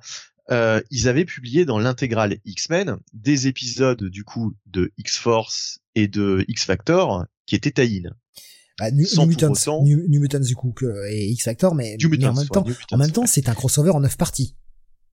Voilà. Donc ça va. Euh, là, je pense que pour Onslaught, ils vont publier Uncanny, X-Men, les épisodes One Shot, Onslaught, machin, etc. Et aussi, je pense, les quelques épisodes euh, de X-Factor, X-Force, euh, les trucs de la franchise X qui sont euh, essentiels à, à cette lecture. Ce qu'on n'aura pas, c'est effectivement tout ce qui est Avengers, Spider-Man, euh, Fantastic Four, Thor, etc. Hulk, enfin voilà. Ce qui est très con Euh, parce que le Hulk, il est, le, le Hulk, c'est quand même un crossover avec Cable. Donc si tu publies pas Hulk, tu publies pas Cable. Déjà. Eh ben, je pense pas qu'ils vont publier câble, tu vois. Je, je, je, je pense que euh, et peut-être même qu'ils vont pas publier non plus la série X-Men euh, avec euh, Ned Grey. Euh, je, enfin, faudrait que je me relise To Onslaught, mais je pense que ces épisodes, tu peux éventuellement euh, t'en passer euh, sans que ça, sans que ce soit gênant pour la compréhension globale de ce que tu lis. Euh, après, est-ce qu'on récupérera ça euh, Est-ce qu'on récupérera en fait les épisodes, par exemple, d'Avengers dans les intégrales Avengers quand ça arrivera à ce niveau-là? Je ne sais pas. Peut-être qu'ils diront, bah non, regardez plutôt, euh, référez-vous plus, référez-vous-en plutôt à la aux, aux publications euh, liées à Onslaught. Après, c'est que deux épisodes, à mon avis. euh, Il y a que deux épisodes à impacter, hein, puisque rappelons, pour ceux Ouais. qui ne le savent pas, Conslaught, ça s'est tenu sur deux mois seulement aux États-Unis. Alors, bon, par contre, il Ouais. y a une chier d'épisodes parce que tous les titres étaient impactés, mais ça s'est tenu que sur deux mois. C'est ça. Donc, il y a que deux Ouais. épisodes. Je pense, je pense pas qu'ils feront l'impasse. Et puis bon, ça porte son nom d'intégrale, donc ils, pu- ils publieront tous les épisodes dans les dans les séries annexes respectives, hein, tout ce qui était Avengers, Fantastic Four, etc. Comme en plus ce sont les derniers épisodes des séries, ça m'étonnerait qu'on les passe à la trappe. Là, je vois, je vois pas ça arriver. en cas. Oui, oui, non, c'est vrai, c'est vrai, c'est vrai, c'est vrai, c'est vrai. Mais bon, en tout cas, pour ce qui est des, des intégrales X-Men, à mon avis, ils vont se contenter vraiment de, de publier euh, bah, les, les épisodes liés à la franchise X euh, qui sont euh, qui sont vraiment essentiels, quoi. C'est tout. Rendez-vous compte, c'est un moyen, et c'est peut-être l'épisode qui vous fera acheter ce, cet omnibus. Vous aurez le Iron Man 332, un bon moyen de revoir le jeune Tony Stark. Je, pensais, je pensais que t'étais censé convaincre les gens, pas les faire. Mais tu sais que j'aime trop les. Mais vous avez le, le, le Thor 502, c'était très bien, le Thor avec ce costume là qu'ils avaient relancé. J'aimais bien ce dernier costume de Thor, moi, qu'il avait juste avant le. Costume SM, tu veux dire? Ah, le- le- avec, euh, tu sais, ce qu'il y avait quand euh, c'était Warren Ellis qui avait repris la série? Ouais, ouais, oui, le costume SM. Franchement, j'aimais bien ce costume. Je le trouvais sympa. Visuellement, euh, je le trouvais euh, bah, un peu un peu plus moderne, sans pour autant perdre le la superbe de, de, de Thor. Et puis merde, c'était mis en image par par Mike Deodato aussi, quoi. C'était cool. Bon. Euh, Enfin, le, le Mike Deodato que j'aimais bien à l'époque. Euh, voilà. Ça c'est fait.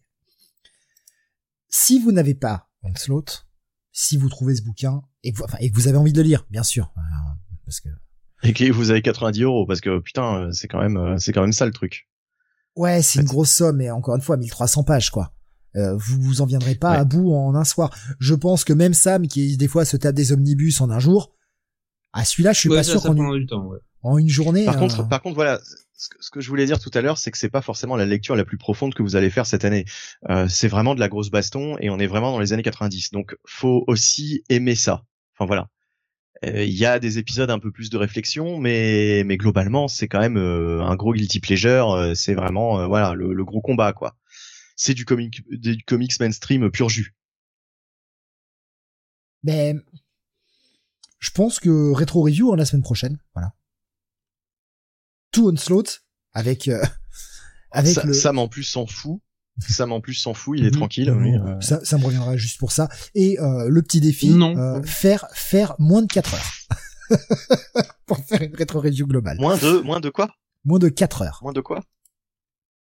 Alors là, je pense que Non, c'est euh, impossible, je pense qu'on va se prendre, mais alors euh, Mais attends, mais t'imagines moi déjà le travail préparatoire de sélectionner toutes les images, la merde que ça serait. impossible, impossible, impossible. fois. On y viendra Impossible. bien assez tôt quand on arrivera. euh, Enfin, bien assez tôt. On Mais déjà, un déjà jour. une image, une image par épisode, ça te fait euh, une cinquantaine d'images. Ouais, ouais, non, mais on y viendra un jour quand on abordera les, les, euh, les X-Men euh, dans notre rétro review continue des X-Men au sein des Comics Weekly. On y arrivera un jour, mais pas tout de suite. Hein, franchement, j'ai envie de dire, j'ai envie de dire à posséder moi en fait. De, quel que soit le format que vous que vous vouliez, là c'est la bonne occasion si dans si tant est que vous arriviez à le trouver, mais à 90 balles pour euh, pour la somme de lecture que vous avez, c'est un bon compromis. Mais on saute pour moi c'est à posséder. Pour moi, ça reste à lire. Voilà. J'irai pas plus loin sur un slot. Sam? Euh, à lire une fois au moins. Dit le mec qui dans son guide dit je vais le racheter en fait, je vais le racheter. Oui. en fait, t'es, en fait là t'es grognon parce que tu l'as, tu l'es déjà plus disponible chez ton libraire. C'est ça, oui.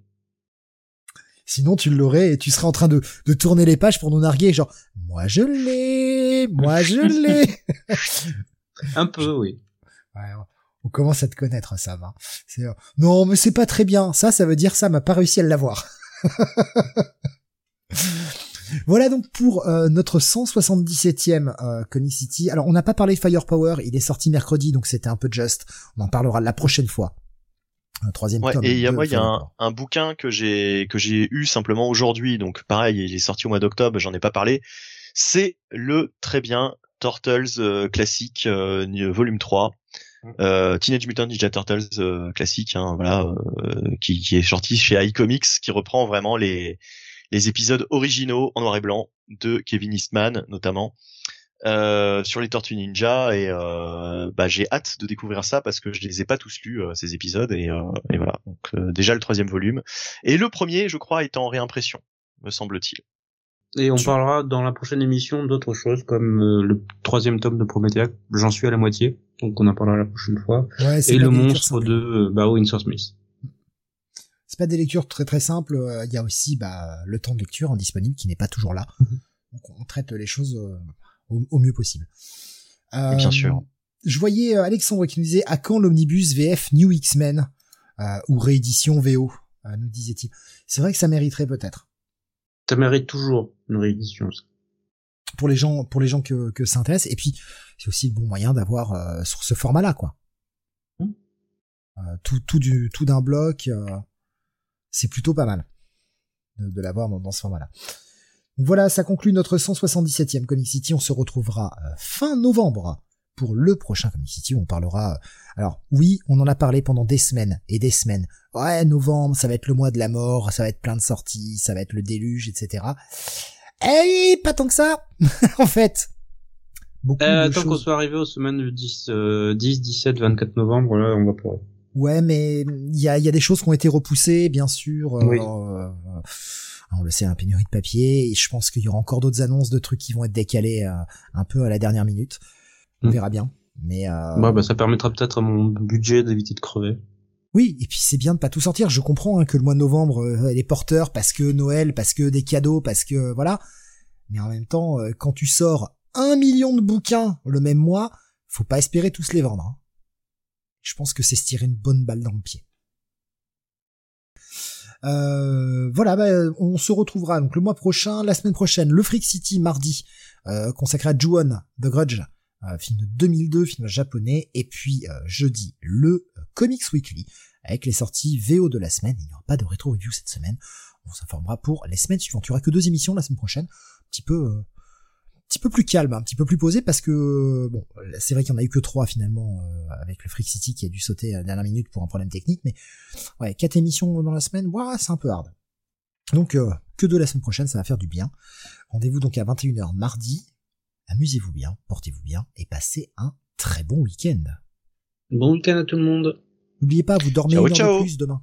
Une heure de plus de dodo demain. C'est très bien. Oui. Pitié, oui, merci. Des gros bisous. À- au mois prochain.